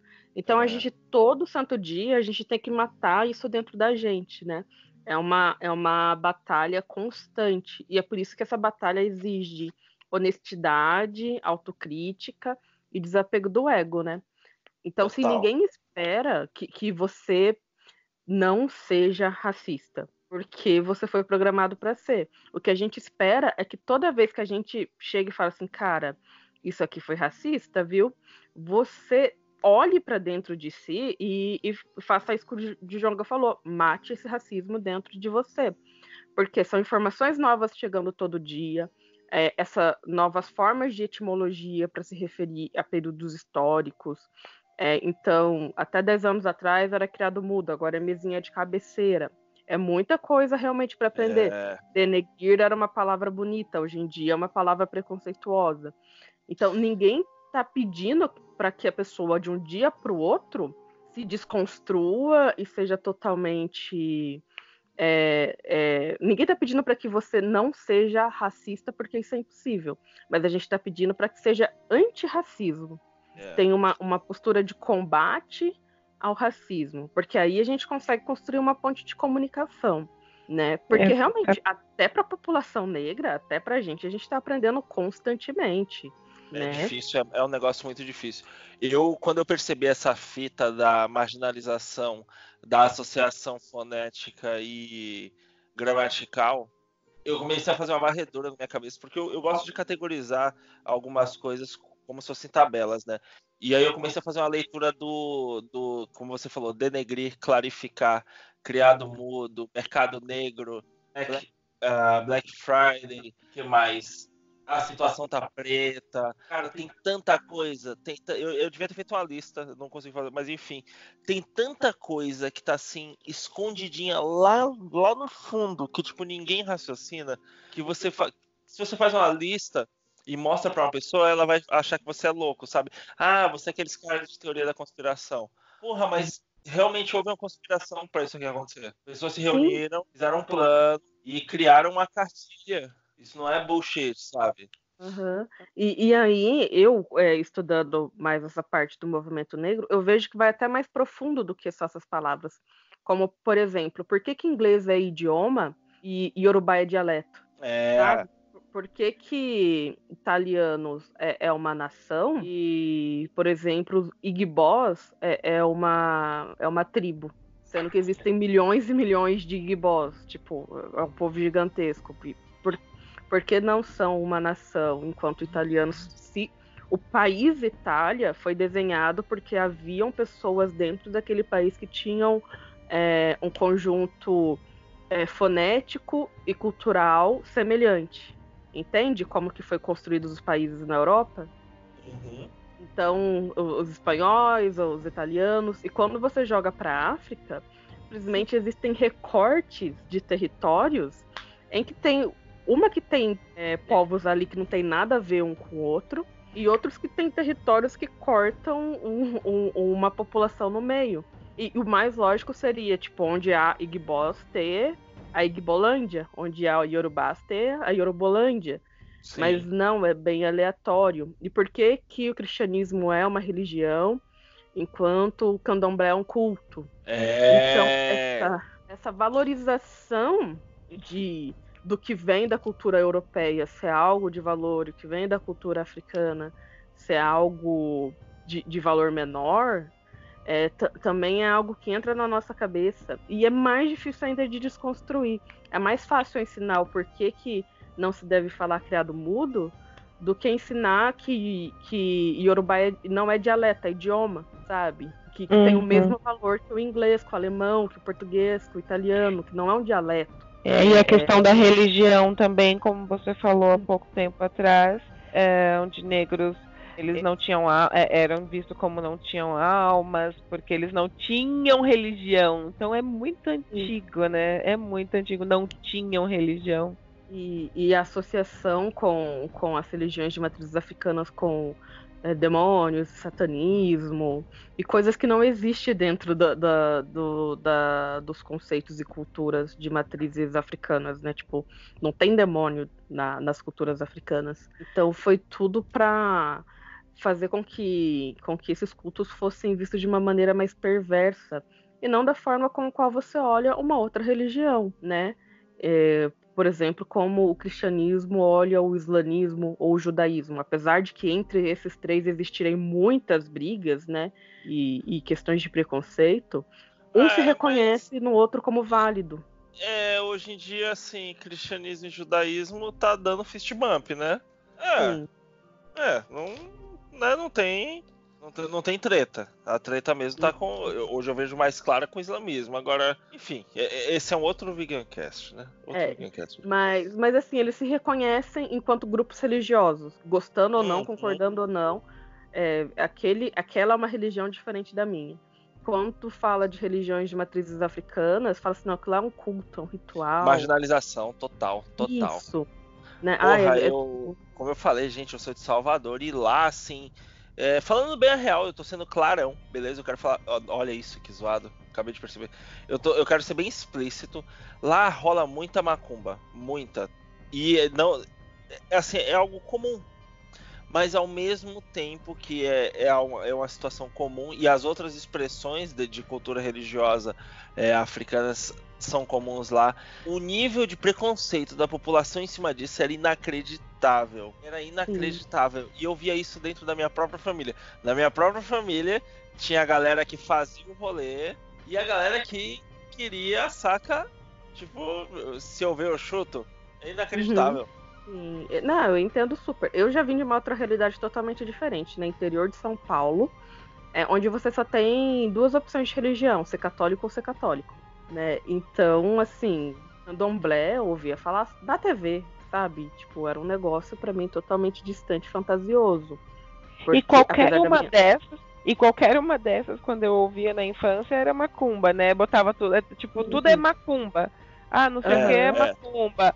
Até o espiritismo era macumba, né? Qualquer coisa que, que fosse diferente de ser evangélico ou ser católico é macumba, né? E é, e é complicado, porque como eu cresci totalmente sem essa referência, é, eu também cresci sem as referências das, das matrizes é, sociais africanas, né? Porque a gente acha que é só religião. Mas, por exemplo, no Brasil, é religião cristã que dita o nosso comportamento social. Né? Se nós somos monogâmicos, é, até as nossas leis foram baseadas no, no cristianismo. Então, para você entender uma sociedade, você tem tem muita família tradicional brasileira por aí, né? Aham. Só uma, uma crítica ácida. Sim, até para você entender, por exemplo, nosso sistema de encarceramento. Vem da lógica do pecado, né? É um sistema punitivista. Então, a gente pensa que religião é algo separado de política e sociedade, mas não é. Não, os valores vêm É. da, mesma, da mesma base. Aham. E aí, como, e como eu não conhecia nada da matriz social é, iorubana, eu não entendia nada de sociedade iorubá, né? Sendo que, por exemplo, o cristianismo ele é patriarcal. Os iorubás, eles são matriarcais. Então, a Mano, sociedade... eu, é eu ia te perguntar isso. Eu ia te perguntar isso, eu ia te perguntar justamente isso. É, eu ouvi em, em outras, ah, em outras culturas que muito, uma grande parte da cultura negra é matriarcal. Isso era Tem aceito, muito. era assim. É isso Uhum. mesmo, né? Então, quando a gente fala de culturas africanas, a gente tem que lembrar que, uma, elas são muito plurais, e outras, algumas foram extintas e não deixaram documentos históricos. Então, a gente não consegue generalizar. Mas da, dasquelas que a gente tem mais contatos no Brasil, que são Yorubá, Igbó e Bantô, que são os negros que vieram para o Brasil, boa parte desses povos eles eram matriarcais. E isso se vê nos rituais religiosos. Por exemplo, no catolicismo, a, maior autoridade dentro da igreja é o padre, né? Ou no evangelismo, o pastor. Dentro da, do candomblé, mãe de santo e pai de santo é exatamente o mesmo cargo. Não, não é uma hierarquia de gênero, é uma hierarquia de senioridade, né? Quem manda na casa é o mais velho. E se você olhar na casa da- das famílias pretas, geralmente quem manda é a avó. Uhum. É algo que a gente. Uhum. E, É sinceramente. Isso aí é outro Vegancast, outro assunto. E quando eu for falar sobre isso também, eu quero falar de uma perspectiva esotérica e em relação a outras dimensões. Que eu, eu vejo o assunto mais pesado. Mas assim, pra mim tem tudo a ver a mulher ser é, a representação de autoridade aqui ne- nesse mundo, nessa dimensão. Porque se não for através dela, literalmente ninguém chega aqui, mano. Ninguém. Então só Eu isso, esse valor por si só, já coloca ela em outro, um outro ponto, outra região da sociedade. Naturalmente, assim. O que eu gosto da visão Yorubá de mundo é que assim, a hierarquia é por idade, não é por gênero. Isso já resolve muito dos problemas que a gente tem aqui no Ocidente. E, e é algo que faz sentido. Quem manda é o mais velho. Né? Não importa se é uma mulher ou um homem, você, você respeita o seu mais velho e ensina o seu mais novo. E a questão de ser matriarcal é porque as linhagens eram ma- ma- matrici- é, matriarcais, né? É, A mãe é que passava o sobrenome, não o pai. E, e havia um poder político na, na figura de- dessa mulher. Então, decisões de Estado mesmo, decisões políticas. Então, quando a gente olha para a religião de matriz africana e vê mulheres liderando ali, mulheres com poderes de autoridade, isso não tira o poder de autoridade do homem, mas existe uma mobilidade de, de autoridade ali. A gente consegue entender que nas sociedades é, africanas anteriores, isso também era possível, né? E aí a gente começa a entender que existe uma outra matriz social. Aliás, existem outras matrizes sociais. A gente foi muito é, envenenado pelo Ocidente no, no sentido de pensar que a única solução, a, a única forma de viver, a única possibilidade de enxergar o mundo é essa que a gente aprendeu aqui, né? E, e aí, quando a gente começa a olhar outras matrizes sociais, não só africana, mas asiática, indígena, enfim, quando você sai de- dessa bolha, você vê que existem muitos outros pontos de vista que são muito mais ricos e que alguns dos problemas sociais que a gente enfrenta aqui, às vezes nem existiriam lá. E, isso é muito interessante para conseguir resolver os problemas que a gente tem aqui hoje, né? Se a gente olha para uma sociedade iorubá que é senoridal e matriarcal, a gente consegue ver várias soluções para o machismo. Talvez aqui dentro dessa bolha, por exemplo, no movimento feminista, não é uma crítica ao movimento feminista, mas as feministas só têm uma visão de mundo, que é ocidental e patriarcal. E elas, dentro dessa bolha, estão tentando resolver da melhor maneira possível. É uma luta totalmente válida e eu me considero feminista. Mas É um negócio quando difícil, essas coisas sobre a- o refino do meio dentro do meio é muito complicado. Porque quando você vai tentar falar pra pessoa, é difícil ela não sentir que você tá atacando ela. Aí entra aquele ciclo da treta infinita, né? Do ah, é? Então, né? E aí é, é complicado. De complicado, mas se a gente tá. Quando você participa de um regime de, de, de minorias, é, você tem que estar disposto e aberto a ouvir os outros pontos de vista para poder concordar. Não ah, tá me ferindo, eu não tô gostando. A gente acaba entrando no balaio das pessoas que a gente critica e que a gente tenta mudar o posicionamento. né? Então, mudança de posicionamento é, é- é- acho que é o ponto de partida de tudo, né? Abertura, o open mind, abertura da mente para poder receber as informações. Sabe o que eu acho? Sério agora, a gente tem que criar um welcome, eu tô falando sério, um welcome kit ativismo. E nesse welcome kit ativismo, a pessoa vai fazer um curso para ela entender o- sobre os conceitos da morte do ego em primeiro lugar. Porque isso é algo que você tem que exercitar o tempo todo para receber essas reformas. E às vezes a gente quando vai falar com alguém do que faz algum tipo de ativismo, você já chega achando que a pessoa já tá nesse, nessa pegada e às vezes ela não tá. E aí você cria uma inimizade no meio que não precisava. E aí uma situação nada a ver, nada a ver, uma situação de boa, vira um frito online desnecessário e você, tipo, perdeu uma pessoa que, porra, podia somar contigo. Então é, é- Exato. eu acho que a gente precisa de algo assim. A gente tem que se, tem que se organizar como ideia e falar, ó, você quer fazer ativismo? Faz esse curso aqui, esse, esse curso online aqui, ó, sobre a morte do ego, o que, que realmente importa. Porque é muito difícil, a gente tá o tempo inteiro lidando com pessoas que têm uma gana própria por fazer o ativismo dela e deixar o comentário dela online que é o melhor. Isso é Exato. complicado. Tem uma, uma frase do Saramago que eu gosto muito, que é nós somos uma ilha. E para você ver a ilha, você tem que sair da ilha. Que é algo que eu que eu uso para me nortear, tipo, para você conseguir enxergar qual é o seu papel social, você tem que se desprender um pouquinho desse ego, seja de homem, de branco, de hétero, de cis, sair de dentro de, dessa bolha, dessa ilha que é você e tentar enxergar de fora. Mas isso é muito complicado. Igual, um, um, uma das barreiras, que eu acho que é uma das principais barreiras para se discutir racismo com pessoas brancas, é que pessoas brancas elas se recusam a se racializar. Enquanto nós, pessoas pretas, somos compulsoriamente racializados, a gente não tem nem a opção. E aí a gente tá falando de nós e vocês estão falando de eu. E aí viram, viram um, um, um, uma conversa que não tem como acontecer. Porque eu tô falando de, de algo histórico e estrutural.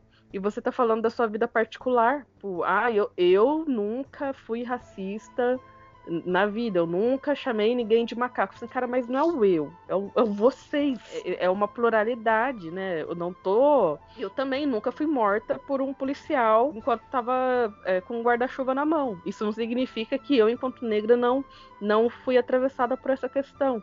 Porque enquanto pessoa negra, eu faço parte de um coletivo, eu faço parte de um nós. E as pessoas brancas também fazem. Só que quando elas entram na discussão, elas sempre entram como eu, como pessoa física, como indivíduo. E aí eu vejo que a conversa não vai para frente, porque ela fica sempre, eu não fiz isso, eu não penso assim, eu não me é, E não é disso que a gente tá falando, é porque é, as pessoas se identificam muito com o que elas parecem e, as, e elas às vezes não percebem que o argumento não é sobre isso, né? É, é, é igual a pessoa que quando ela tá debatendo contigo e ela perde, ela te ataca para te desmoralizar, em vez de Sim. responder o que realmente foi argumentar. É o ad hominem. É, muito complicado. Exato, perfeito. E, e aí, que, que é essa barreira? Como quebrar isso, né? Porque, como eu tô falando do combate racial, eu falo, por favor, pessoa branca se racialize e se coloque dentro de um processo social histórico que é maior do que o seu indivíduo. Só que eu falo, e quando eu falo assim, a pessoa até fala assim, concordo. Mas quando eu venho e trago um exemplo, tipo, é,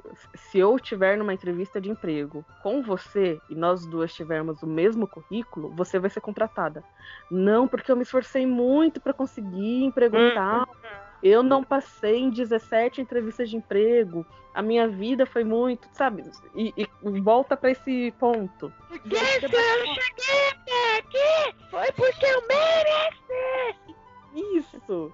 E, e, é bizarro. Igual, tipo, eu sou engenheira e além de preta eu sou mulher. Então imagina como que é o mercado de trabalho para mim, né? Zoado, zoado. com um homem branco. Eu estudei eletrônica na época do colegial. Você era radioativa. Eu imagino, eu tenho certeza que você era radioativa no colegial, não era? Radioativa em que sentido? Social. Ninguém chegava perto. Mas imagina, nerd. eu era pessoa isolada que passava os recreios na biblioteca porque ninguém brincava comigo. Era eu na vida vida. Então é nóis, tamo junto, fist bump aí. E eu, olha, olha a ideia, vou estudar eletrônica junto com o colegial, porque, lógico, né? Vai, vai ser ótimo pra minha pegação de fim de ano. E aí no curso de eletrônica, a gente tava estudando motores e tal. E tinha só uma mina no curso. Eu, eu tô tentando lembrar o nome dela, não consigo. Meu. Gente, isso faz 15 anos, beleza? Me dá um crédito aí. E aí, é, a gente tava me mexendo com os motores trifásicos. E a aula, o desafio era fazer a ligação. E assim, se você fizer merda, vai dar um pipoco mesmo. Né? Uhum. Aí, a, tinha, a escola tinha lastro, gente. Era uma ET, escola técnica uh, estadual. Ligado aí era Lula, vocês arrebentaram. A educação tava muito acessível, tanto que eu estudei eletrônica graças a isso, nível técnico, que me garantiu o primeiro emprego, enfim.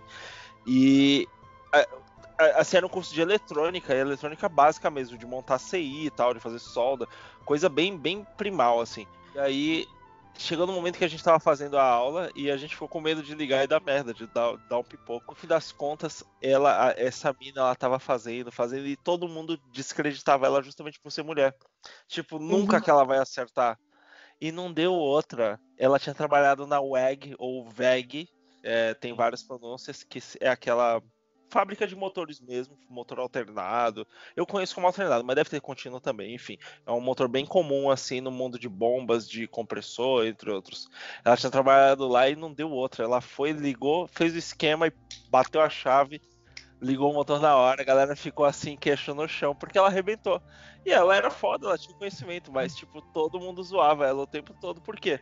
Ela era uma mina no mundo da eletrônica. A única mina do curso, provavelmente, né? A única, a única. Eu tô tentando lembrar o nome dela mandar um abraço pra ela, eu não consigo. Mas foi a gente, ó, foi a Et, Baixada Santista, Aristóteles Ferreira 2005.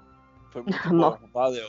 É a história da minha vida. Eu tive sorte que na minha faculdade tinha mais uma menina comigo. E era preta. então eu tive uma parceira, não ficava totalmente sozinha.